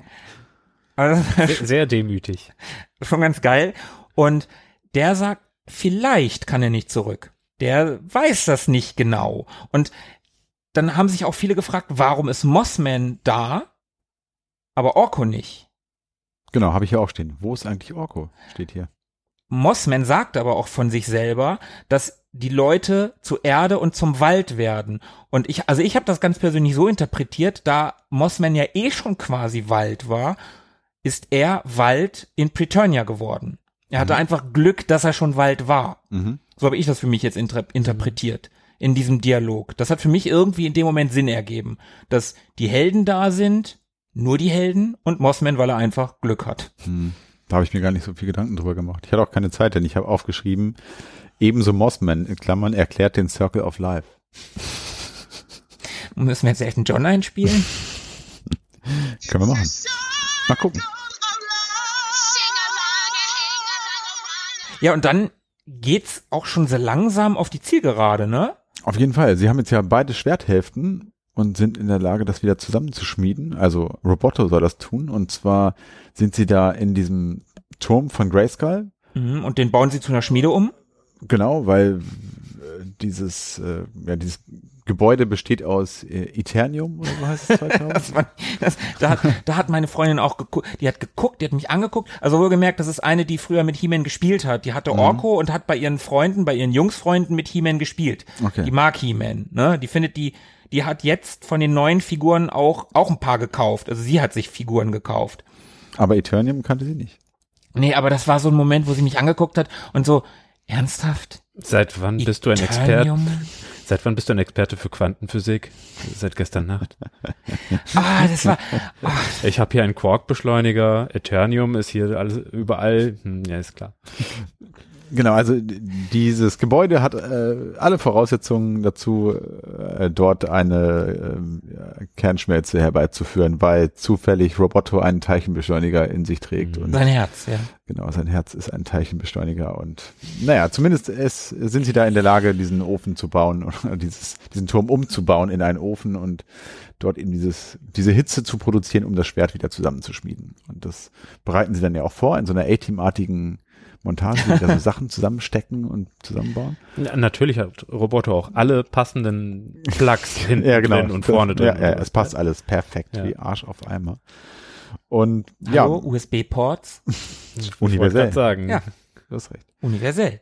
Letztendlich lassen sie dann Roboto in diesem Turm alleine. Die anderen müssen alle rausgehen, weil das ein sehr gefährliches äh, Unterfangen ist, diese, dieses Schmieden des Schwertes. Und ja, dann passiert's auch schon. Da gibt's dann eine sehr aufwendige Sequenz, wo ja diese Schwerthälften eben zusammengeschmiedet werden, Energie wird freigesetzt und so weiter.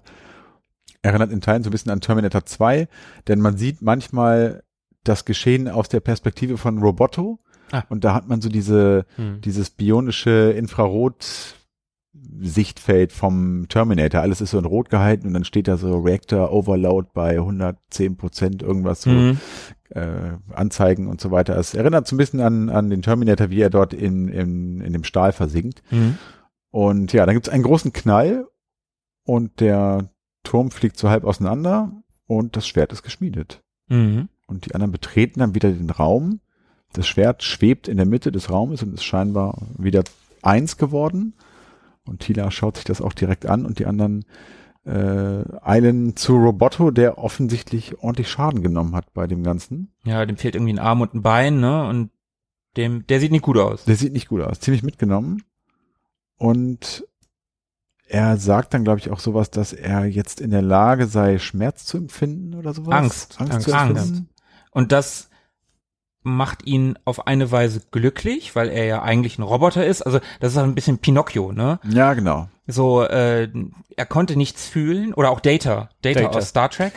Also auch bei äh, Duncan und äh, Roboto musste ich so ein bisschen an Nunien Sung und Data denk äh, denken. Ja, cool. Mhm. Und er sagt dann, ich habe Angst, weil ich weiß, dass ich sterben werde. Und das ist total toll. Also er, weil er was fühlt. Ja. Er wollte einfach nur was fühlen. Und das hat er jetzt getan, das hat er geschafft, also stirbt er glücklich. Ja. Auf eine Weise. Und das tut er dann auch. Genau, und dann ist Roboto der Nächste, der über die Klinge springen muss. Also wir haben schon einige Charaktere verloren im Laufe der Serie. Wobei Man at Arms ihn eigentlich wieder zusammenbauen könnte, oder? Ja, das ist die Frage. Naja, man weiß es nicht. Egal, zumindest ist er dann auch weg. Und ja, was passiert? Es kann jetzt theoretisch zurückgehen nach Eternia.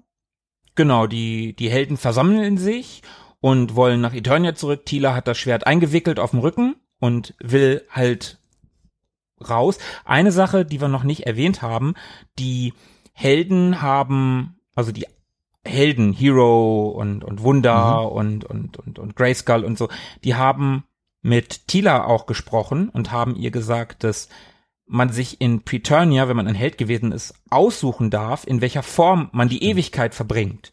Und alle. Stimmt, von ja. denen sind halt so riesige Muskelberge und Adam ist der einzige, der seine, wie sagen Sie das, mindere Gestalt gewählt hat. Ja. Und was Adam dann auch wieder besonders macht und was Tila dann auch wieder ein bisschen, ich glaube, ein bisschen auch den Zorn nimmt. Mhm. Ja. Sie wirft ihm ja auch dann vorher noch vor, dass sie ihn gar nicht gekannt hat und er sagt, doch, du hast mich immer gekannt. Ich bin ich, ich bin Adam. Und das beweist ja auch, dass, dass er da halt als Adam rumläuft und nicht als He-Man. Er ist Adam. Genau. Er verwandelt sich in genau, He-Man, ja. aber eigentlich ist er Adam. Für sich selber ist er auch Adam. Das ist seine wahre Persönlichkeit. Genau, genau. Ja. Und er entschließt sich dann ja auch tatsächlich mitzugehen nach Eternia. Genau, bei dem- aller Gefahr, Genau, in dem Wissen, dass er wahrscheinlich nicht zurückkehren kann. Genau. Das sagt ihm halt Grayskull nochmal ganz deutlich, Mhm. du wirst nicht zurückkommen können. Ja, Mossman hat vorher vielleicht gesagt, aber Grayskull, hm, wer Will ich weiß. mich nicht drauf verlassen. Genau, würde ich mich auch nicht drauf verlassen. Er sagt ganz klar, nein, ich komme mit, ich helfe euch, ich bin dabei. Das Tja. nimmt Tila auch dankbar an. Also ich, ich finde, man, man sieht ihr schon so ein bisschen Glück, Freude irgendwie an. Also Mhm. so wie man das in so einem Zeichentrick halt rüberbringen kann. Ja. Ist natürlich nicht so ein nuanci- nuanciertes Spiel wie in einem, wie mit einem richtigen Schauspieler. Mhm. Auf jeden Fall gehen sie zurück, kommen in Eternia wieder raus, Mhm. sind wieder in Grayskull, Genau, dort, wo alles begann sozusagen. genau, wo die ganze Misere losging. In der, unteren Etage, ne? Genau, da wo, wo die ganzen Pflanzen an den Wänden ja mittlerweile alle verdorrt sind. Und dann kommt der Moment.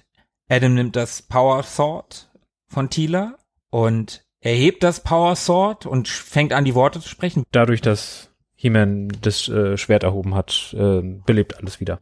Genau, es wird belebt, ne? Alles wird wieder bunt und die, die Zauberin bekommt auch neue Lebenskraft. Die Mhm. sah ja auch so ein bisschen mitgenommen und sch schwer gealtert aus. Genau. Und eigentlich sieht wieder alles langsam so aus wie früher. Genau, alles wird wieder grün. Er spricht die Worte.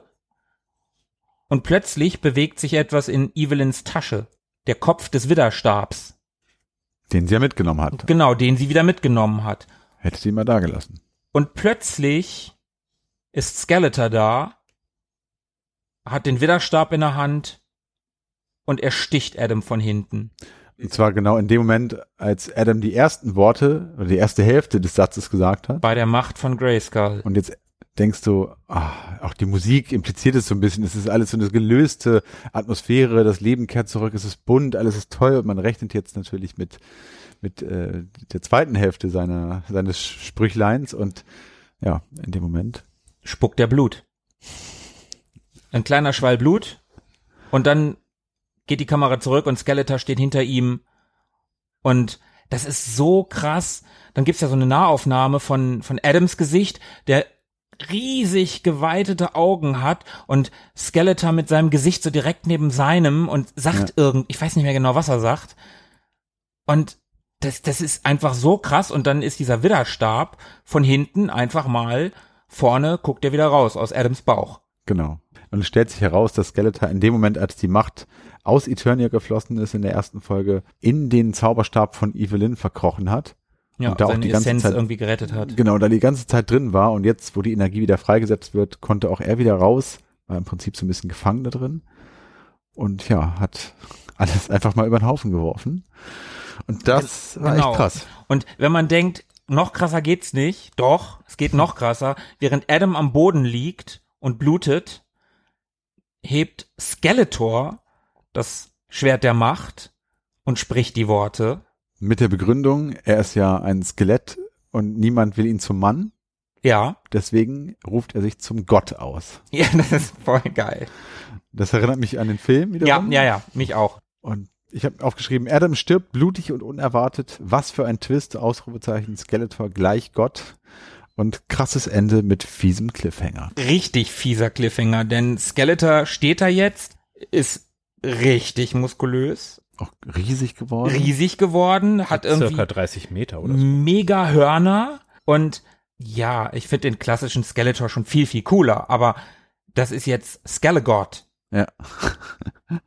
Wieder so ein sch- wunderschönes äh, Wortspiel. Also das kommt in der Serie nicht vor, aber die Figur heißt so, Skelegord. Und ja, damit hört die Serie dann auf, ne? Also die erste Hälfte der Serie. Evelyn sagt, Ach ja, oh, oh, oh, oh, fast vergessen. Oh, gutes. Ja, richtig. Sagt, fast hätte ich mich an euch Kids gewöhnt oder so, oder fast hätte ich angefangen, euch zu mögen. Ja, Genau, ich habe hab gerade ja. angefangen, euch zu mögen, Kinder. Genau, Sagt Skeletor, im Deutschen. Skeletor bietet ihr an, wieder an seine Seite zu Genau, treten. genau.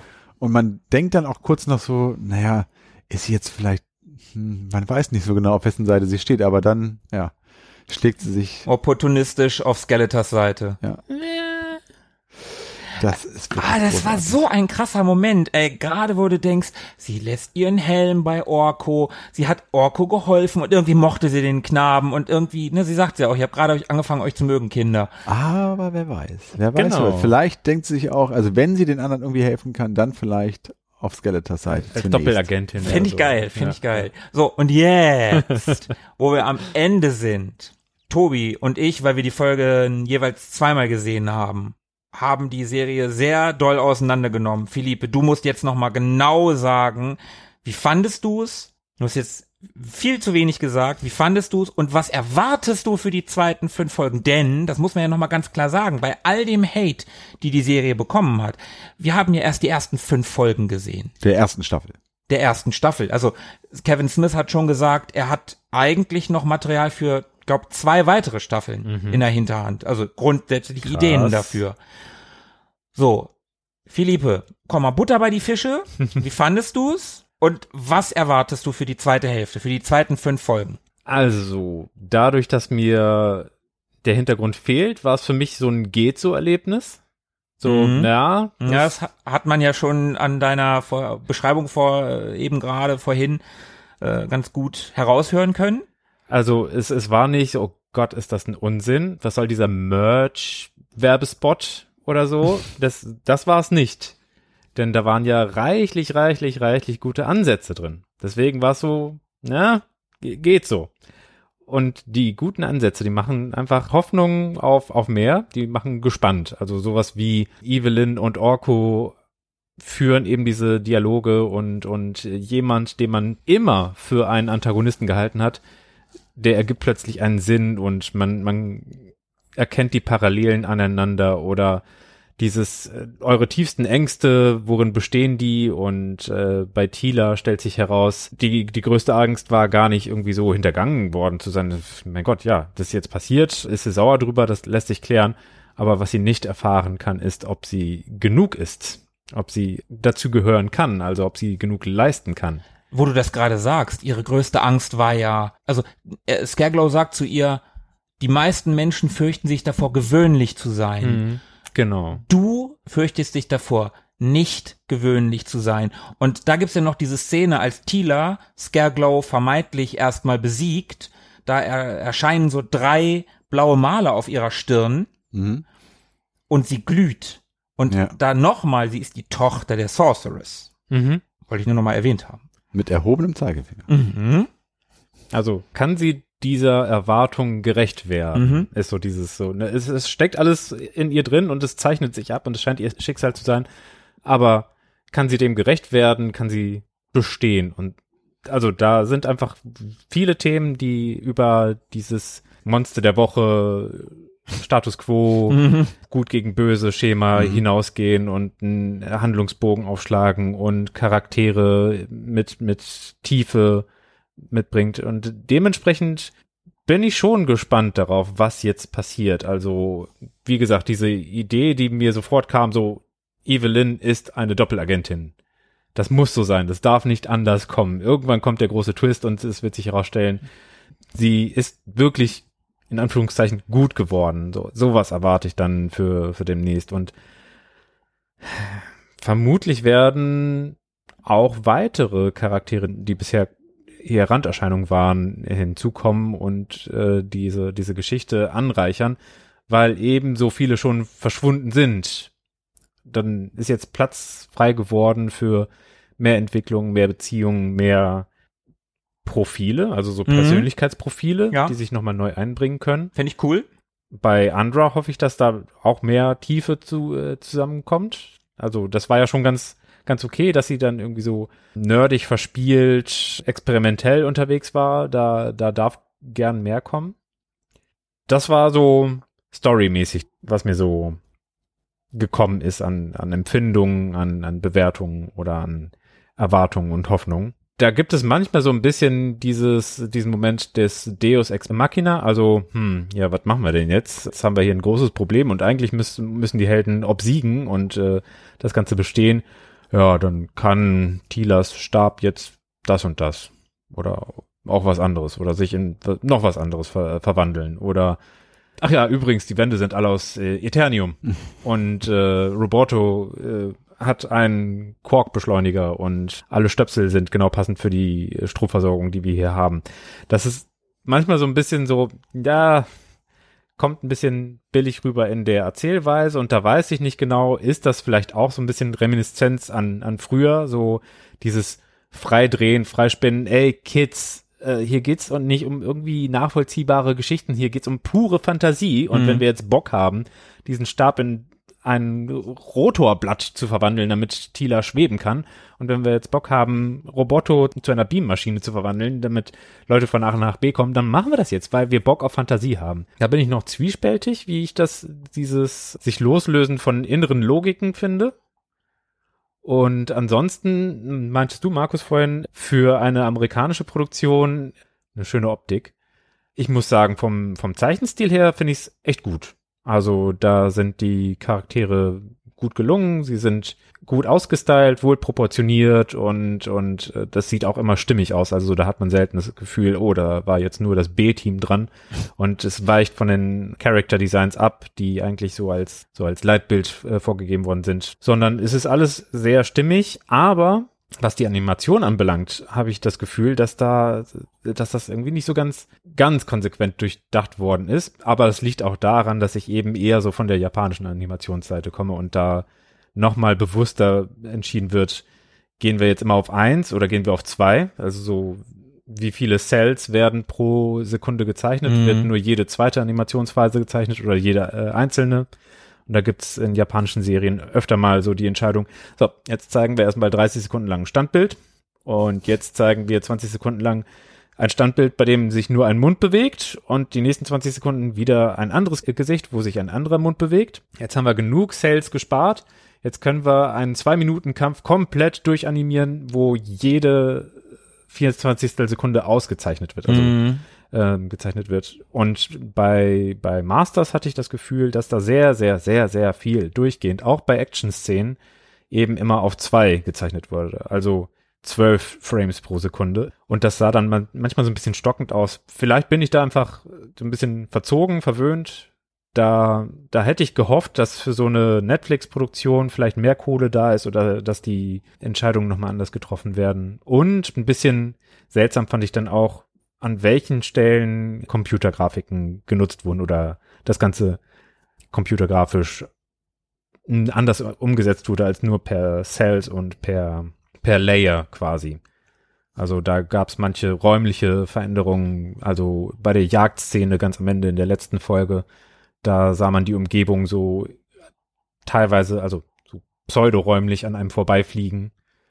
Das waren nicht ausmodellierte Bäume, sondern flach gezeichnete Bäume, aber die waren so in ganz, ganz vielen Layern und die, die haben sich räumlich korrekt nach hinten bewegt. Oder diese rotierenden Fluggeräte, wie heißen die? Roton.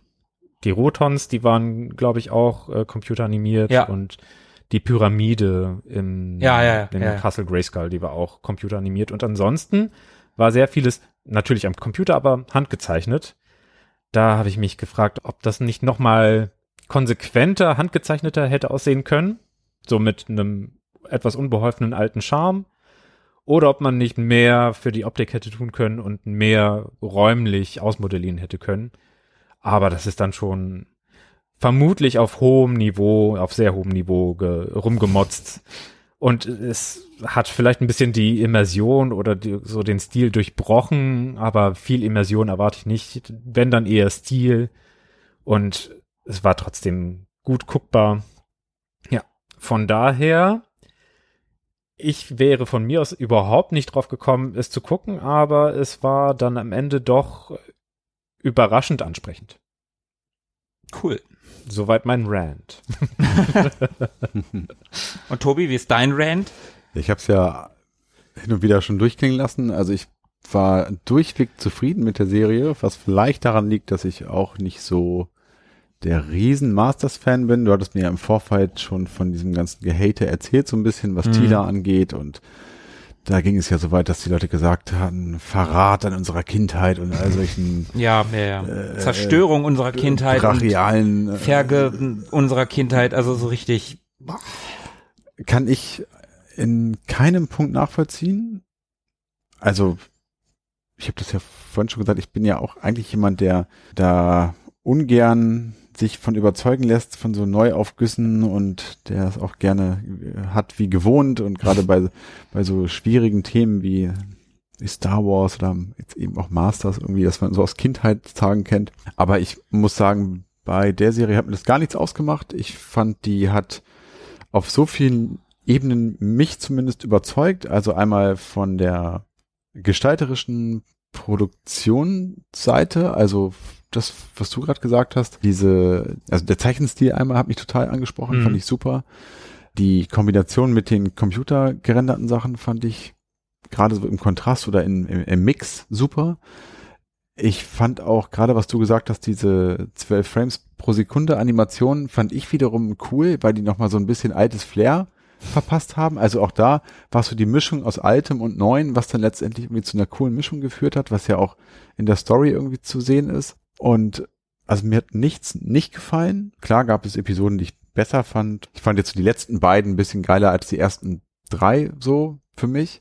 Und was mir besonders gefallen hat eigentlich, war, dass jetzt endlich mal, also wo jetzt schon erstmal Skeletor und He-Man weg waren, hatte man nun endlich mal die Möglichkeit, diesen Nebencharakteren Raum zu geben. Mhm. Also angefangen bei Tila, die ja in Wahrheit auch nur ein Nebencharakter ist, aber auch Man at Arms und Orko und die ganzen äh, Antagonisten, also gerade die Schurken, selbst Beastman, Evelyn und so weiter, also die jetzt wirklich mal eine, eine Sprechrolle bekommen haben sozusagen. Triclops. Triclops, genau, als, als äh, hohe Priester. Das fand ich äh, sehr, sehr geil. Und ich glaube, das hat mir da auch, glaube ich, so am besten gefallen. Und ich bin mir sicher, und deswegen verstehe ich den ganzen Rant auch nicht so richtig, dass He-Man zurückkehren wird und das Ganze sich am Ende noch zum Guten wendet und wenn es da wirklich noch ein, zwei Staffeln gibt, da halt hält man es auch mal eine halbe Staffel ohne He-Man aus, glaube ich. Also von daher, nee, super Serie. Ich hätte es mir wahrscheinlich auch so nicht angeguckt, aber bin froh, dass du es mir gezeigt hast und freue mich total auf die, die zweite Hälfte der ersten Staffel. Bin da sehr, sehr gespannt und kann da auf jeden Fall nur äh, den Daumen hoch geben. Wie ist bei dir?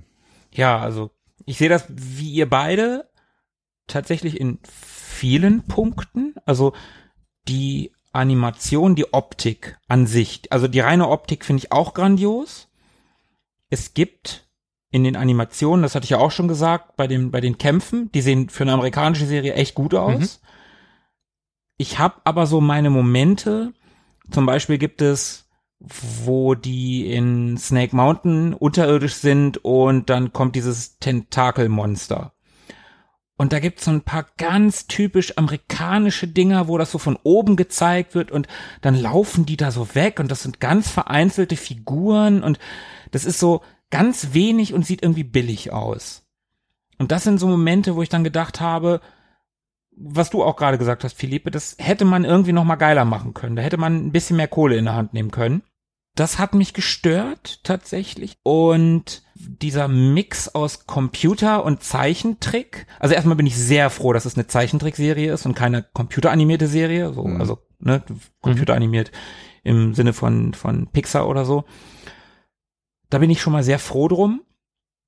Wo ich wirklich gedacht habe, oh, das war irgendwie Kacke, war am Anfang in der ersten Folge der Bashosaurus den hatte ich übrigens als Fahrzeug. Das ist dieses mhm, Keule, ne? genau dieses rote Ding mit dieser Steinkeule vorn dran. Mhm.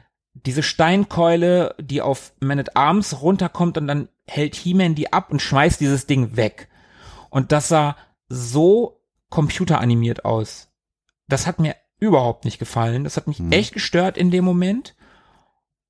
aber ansonsten so die reine Optik, du hättest von jedem Screen Standbild machen können, das sah immer grandios aus. Mhm. Und es gab ein paar ganz tolle Lichteffekte in der Szene mit äh, Evelyn und Scareglow, mhm. wo das Licht um sie herum geht. Ich glaube, das ist in der in der Folge. Da verändert sich die Lichtstimmung um sie herum. Also da kommt das Licht von oben, von der Seite, von unten und in, in ihrem Gesicht der Schatten verändert sich halt. Und das fand ich wirklich cool gemacht für so eine Zeichentrickserie. Und ich bin sehr froh, wie es gelaufen ist. Oder anders. Hätten die noch mal fünf oder zehn Folgen gemacht wie damals, dann wäre das nett gewesen. Aber mehr hätte es nicht gebraucht. Hätten die jetzt fünf Folgen wie damals gemacht, dann hätte ich gedacht, oh ja, das ist nett. Hätten die zehn Folgen wie damals gemacht, hätte ich gesagt, oh ja, das ist nett. Hätten die 20 und so weiter und so weiter.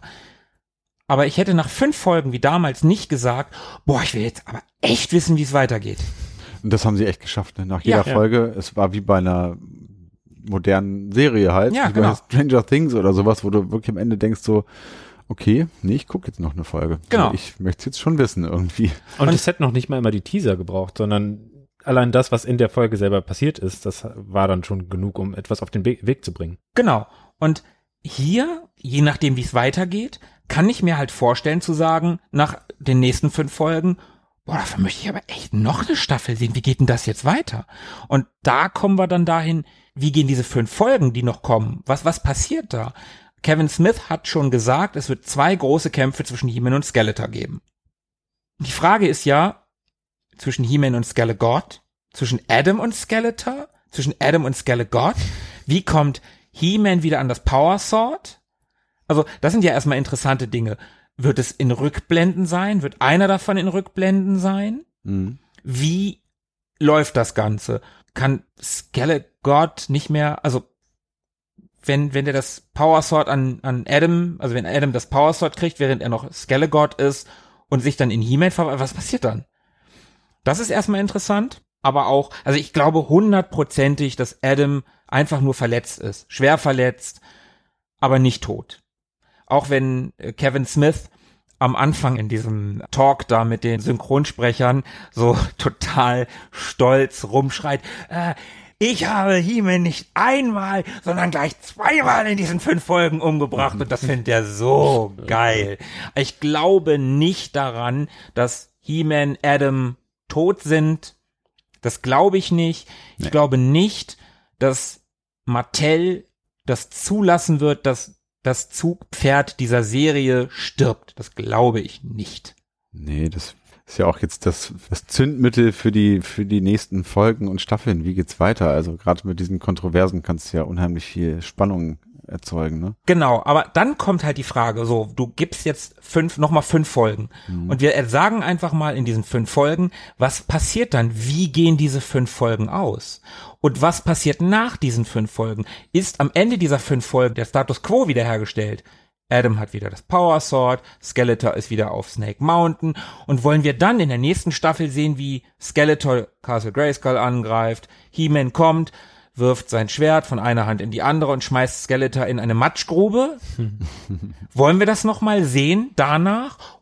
Was passiert dann? Vielleicht muss auch irgendjemand irgendeinen dreckigen Deal eingehen, dass Adam vielleicht doch am Leben bleibt und dafür, keine Ahnung, ich weiß nicht, da gibt es ja auch andere Möglichkeiten. Vielleicht wird He-Man auch nochmal böse oder oh, schlägt Gott. sich auf Skeletors Seite. Man weiß es nicht. Es gibt. Also äh, wenn das, also die die Leute gehen ja gehen ja schon bei die, die Leute gehen bei einem Sidecut bei Tila steil. Was passiert, wenn sie wenn wenn He-Man böse wird? Es gibt ja Gerüchte. Aber ich würde den Leuten, die sich an den Sachen stören, einfach vorschlagen, sie sollten einfach die Serie nicht weitergucken. Das hilft. Vielleicht. Also es gibt ja, nein, nein, Gerüchte ist das falsche Wort. Es gibt ja Spekulationen. Es gibt Spekulationen im Netz dass Captain America bei Hydra ist. Ja, genau. Dass Tila die neue Sorceress wird und dass Andra die neue Schwertträgerin wird. Und das fände ich, glaube ich, dann doch zu krass. Also ich glaube, es muss schon He-Man sein. Außer sie sagen, okay, dann, dann beenden wir die Serie aber auch damit und erzählen dann nicht weiter. Dann ist halt ein Schlusspunkt erreicht. Aber mir ganz persönlich, glaube ich, wäre das zu krass. Hm. Das wäre ein zu krasser Bruch, oder? Oder, oder nicht? Ja, also als, alternative Serienhandlung, die dann zu Ende ist, why not? Ist dann eben dieses Masters of the Universe Revelation, in dem Tila die, die Heldin ist und letztendlich den, den Mann ablöst in der heutigen Zeit. Modern, why not? Ja, ich habe da auch Aber- überhaupt nichts gegen, dass, dass Tila jetzt die Hauptperson ist. Überhaupt nicht. Aber dann müsste man das damit, wie du sagst, glaube ich, auch abschließen. Am Ende, viele sagen halt zu Recht, weil die alte Serie nun mal so hieß, He-Man and the Masters of the Universe. Bin da sehr, sehr zwiegespalten. Aber hey, vielleicht erzählen sie es auch gut und alles ist cool. Und ich denke am Ende, ja doch, ist geil gemacht. Die neue Serie heißt halt nicht He-Man. Mhm, das stimmt. Also Das hab das ich ja auch schon gesagt. Das ist eben so die, vielleicht kommt jetzt die Diversität in das Masters of the Universe Universum. Was ja in dieser Serie schon extrem passiert ja, ist. Total. Also das muss man ganz klar sagen. Aber ich sage ja bisher auch, ist ja auch okay. Ich meine, sind wir mal ganz realistisch. Wir hatten He-Man seit 1983. Das sind mittlerweile fast 40 Jahre. Und in dieser Zeit waren die Frauen immer nur Beiwerk. Außer in der 2002er Serie, da hatten die auch schon ein paar ganz coole Auftritte. Aber im Großen und Ganzen waren Tila und Evelyn und die Sorceress waren Beiwerk. Hm. Und wir haben Jahrtausende der Geschichtenerzählungen, in denen Männer immer die Helden gewesen sind und die Frau immer die Damsel in Distress. Ist schon okay, dass Das Tila jetzt die Hauptperson ist. Es wäre auf eine Art schon einfach sehr konsequent. Ob man dafür jetzt He-Man wirklich oder Adam wirklich über die Klinge springen lassen muss, weiß ich nicht, ob man da nicht ein anderes Ende hätte finden können. Oder ob man Adam nicht einfach in äh, Preturnia hätte lassen können. Vielleicht springt ja nur He-Man über die Klinge. Und man Adam weiß bleibt. es nicht. Gäbe da schon so ein paar Optionen, glaube ich, um es beiden so ein bisschen gerecht zu machen und Auf- trotzdem modern zu bleiben. Auf jeden Fall bin ich total gespannt, wie das ausgeht. Ich auch. Also, wir sind alle derbe gespannt, wie es weitergeht, äh, aber wir sind ja nicht allein auf dieser Welt. Da gibt's vielleicht den einen oder anderen Hörer, der sich das auch fragen könnte. Wie mag's wohl weitergehen mit äh, Masters of the Universe Revelation? Lasst es uns gern wissen. Über Twitter, Insta, auf unserer Homepage. Ich habe gehört, da soll irgendwo in den Kommentarspalten, da, da soll irgendwo dieses, es ist da noch Platz, Warte, ähm, Luft, Ja, ist noch Raum? Was. Ja. Oh, cool. Okay, es ist noch was da. Ne? Nicht drängeln, ne? alle dürfen was reinschreiben. Haut in die Tasten, lobt oder verreist uns. Wir sind für alles dankbar und hoffen, dass wir euch hier mit dieser Folge einen schönen Service geleistet haben. Vielen Dank, dass ihr mitgehört habt und mit uns mitgefiebert habt. Ja, was Dann- bleibt denn da noch zu sagen? Dann haben wir es mal wieder, oder? Klingt so, ja. Voll gut. Ich denke, ich denke, ja. ich, ich denke, das ist ein Wrap-up. Okay. Dann hören wir uns in zwei Wochen nochmal. Bis dahin. Bleibt am Drücker. Bis dann. Ciao. Ciao. Ciao, ciao. Mögen die Retro Boys mit euch sein. Immer.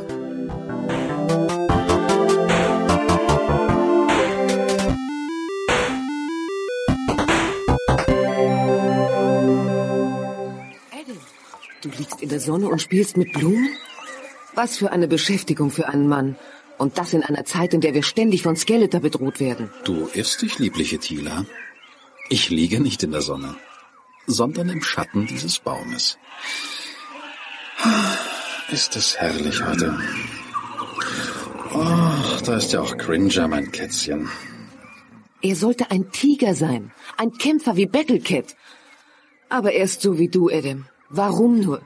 Warum kannst du nicht sein wie He-Man, der stärkste der Starken? Ach, Tila, das wäre mir viel zu anstrengend. Nein, Adam, so geht es nicht weiter.